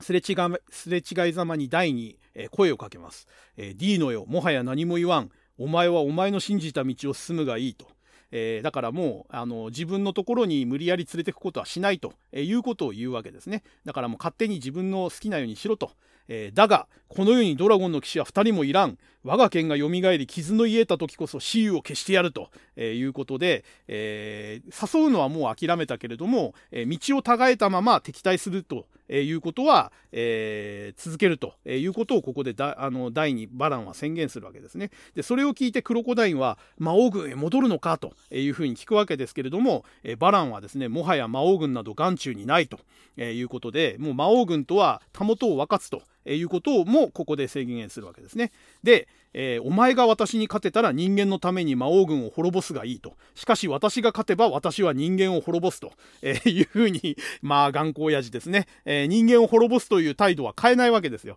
で、え、大がまだそんなことを言うのかと、えー、分かってくれたと思ったのにまだ分かってないのかということを言うわけですね。で、え、そういう大に対してですね、今更生き方を変えられん、大人とはそういうものだと、いうことをバランは言って、え、それに対して大は分からずやーって叫ぶわけですね。ここまでやってもまだ曲げないのか分からないのかというとこですよ。で、バランが本当に不器用というか、もう頑固親父っていうのは本当にここなんですよね。今更生き方は変えられない。大人とはそういうものだって、大人って主語を大きくしてんですけど、変えられないのはお前だろっていうね。あの、それをね、大人っていう言い方に変えるのはバランはちょっとね、卑怯だなって僕は思うんですけれども、まあ、要は彼はもう、あの、プライドも高いし、頑固だから、もう今更やってきたことを反省して生き方は変えられないっていうことを言うわけですよ。で、同じようなことをヒュンケルもクロコダインも言ってるんですけど、クロコダインは信念は割と、あの、がっちりしてる人なんで、その信念の向き先が変わっただけだっていう割り切りができたわけですね。で、ヒュンケルも今更そんなことできるかと、えー、生き方は変えられないってことを言ってたんだけれども、それも含めて、あなたは罪を告げなきゃいけないっていうことを言われて、あの、やっぱりそこも納得して改心したわけですよ。だけど、バランは分かっちゃいるけど変えられねえと。ここがね、やっぱりヒュンケルとかクロコダインとちょっとバランが違うところなんですよね。あの、理屈は分かってんだけど、俺のプライドと俺の生き方がそれを許さねえと。俺は変えられねえんだと。で、それを俺は変えられんって言えばいいのに、大人とはそういうもんなんだっていう風にとこに逃げちゃうのが、まあバランのちょっとね、あの、いけてないところというかね、素直じゃないところなんですよね。で、えー、分からずやって言われたバランはですね、何とでも言えという風に言って、えー、そのまま去ろうとするんですけれども、えー、先ほどですね、そのバランが、え垂らした体液が口の中に入ったポップの心臓の鼓動が始まるわけですね。で、生き返ったは脈があるということで、ええ何かバランがしたっていうのを周囲の人間もみんな察するわけですよ。で、えー、みんなバランの方を見てバランの言葉を待つわけですけども、えー、そのそこで言ったバランの言葉がですね、えー、敵に塩を送るのはこれが最初で最後だ。今度会った時には容赦せん。D の、いや、大を覚悟しておけって言って、えそのままこの場を去ると。えいうことで敵に塩を送ったということを認めるわけですねだあのバランは、え要はその自分の罪を全部反省して清算するわけじゃないんだけれども、えー、少なくともポップは生き返らせてやると、えいうことで、彼なりの不器用な謝罪というかね、あの、償いをしたという形で、この戦いは幕を閉じると。えー、いうことですね。で、えー、ヒュンケルがまたここで最後にいい解説入れてくれるんですけれども、えー、バランは人間の心を取り戻したのだと、えだからこそ自らの罪を清算するため自分の息子に撃たれることを望んでると、え悲しいまでに強くそして孤高な男よと、えいうことで、えヒュンケルはね一応自称バランの心情がわかる男なので、えバランはこういう気持ちなんだろうということを心の中で解説してくれるわけですね。で、え罪の清算の仕方がねやっぱり違くてまあ、ヒュンケルも当初はね、自分を殺してくれという感じの食材の仕方をやってたんですけれども、えー、死ぬ、殺されるくらいだったら、あなたは生きて生き恥をさらしながら罪を清算しなさいっていう、まあ、レオナの説得で、えー、そういう生き方を選んだわけですね。でも、バランは、えー、もう生産するには自分が息子に殺されるしかないんだと。人間を救いたかったら俺を殺して俺の屍を越えて人間を助けろっていうことをバランは大に言うわけですね。だから今更人間側につくこともできない。だけど、えー、魔王軍に味方する気もないと。で本気で人間を滅ぼそうっていう気ももうなくなってるんですよね。バランはこの時点で。だけどそれを素直に言うこともできないと。だから、えー、大に本気だったら俺を倒して人間界を救ってみせろと、えー、俺が生きてる限りりは人間を滅ぼす行動を起こし続けるんだからお前が人間界を救うためには俺を殺すしかないんだぞと。だから罪を背負った俺をお前が殺してくれってことを暗にバランは主張してると、えー、まあ、こういうことをヒュンケルは察していてまあおそらく、まあ、ヒュンケルが考えてる通りのことをバランは考えてるんでしょうね。だからもうこの時点でバランの中ではもうあらかたもうあのー、生産はついちゃってるんですよ。えー、人間の、まあ、やっぱり素晴らしさというかね、絆の深さとか、えー、それが起こす奇跡に対して、やっぱり彼は打ちのめされて、もう本気で人間はゴミだとか人間を根絶やしにしようとかはもう思ってないんですよね。であとは自分の罪をどう清算するかってことしかバランは考えてなくてあのもうある意味どうでもよくなっちゃってるんですね。魔王軍とか人間とかもうどうでもいいよと俺がこれからどう生きてどうこの罪を清算するかってとこにしか彼はもう焦点が合ってないんですよ。あの大は誘ったけど思いっきり断られてお前はお前なんか父さんじゃないって拒絶されちゃったしでその大に同調するかのように本来額にしか輝かないはずのドラゴンの紋章が右腕に移るっていう奇跡も起こっちゃったわけですよ。でそれがどう考えてもそのドラゴンの騎士本来の能力じゃなくて人間とドラゴンの騎士の根血である大だからこそできたことであってそれはすなわち人間の血が入ってるソアラの血が入ってるからこそできたことだからソアラがそうしたっていうふうにも受け止められるわけです。ねだから、えー、ドラゴンの騎士であるそのバランの生きがいであったソアラもダイも両方とも自分の中から自分の手の中からいなくなっちゃったわけですよ。で、自分にあたかも敵対するかのようなことをされてしまったわけですね、その二人に。で、えー、もうバランは生きがいがなくなっちゃったわけですよ。ソアラのためだ、大のためだ、もしくはその敵討ちだっていうことで、えー、動いてたバランがですね、動く目的がなくなっちゃったわけですよね。なので、彼がもうこれから生きる道っていうのは、俺が今までやってきたことに何の意味があったんだと。で、意味がなかったんだったら意味がなかったことをやってきたことに対する罰が与えられるべきだっていうことでもうあのすごく自罰的というかねあの自分に罰を誰か与えてくれと。でそれを与えるのは息子の代がふさわしいんだと、えー、いうことで、まあ、バランはそういう気持ちで今この場を去ったんだなっていうのが示唆されるような、えー、シーンになっています。で、えー、ナレーションでですね、えー、いつの日か大とバランは再び相まみえるだろう。誰もが2人の運命の重さを感じずにはいられなかった。だが大は最後の力をポップに与えて去った父の後ろ姿に初めて温かみのようなものを感じ取っていたということで大はですねそれまで父親を拒絶していて絶対あの許せないと殺すと いうことで本気で怒ってたわけですけれどもこの最後にポップを救って去ったバランの後ろ姿ですね。で最後のセリフですね。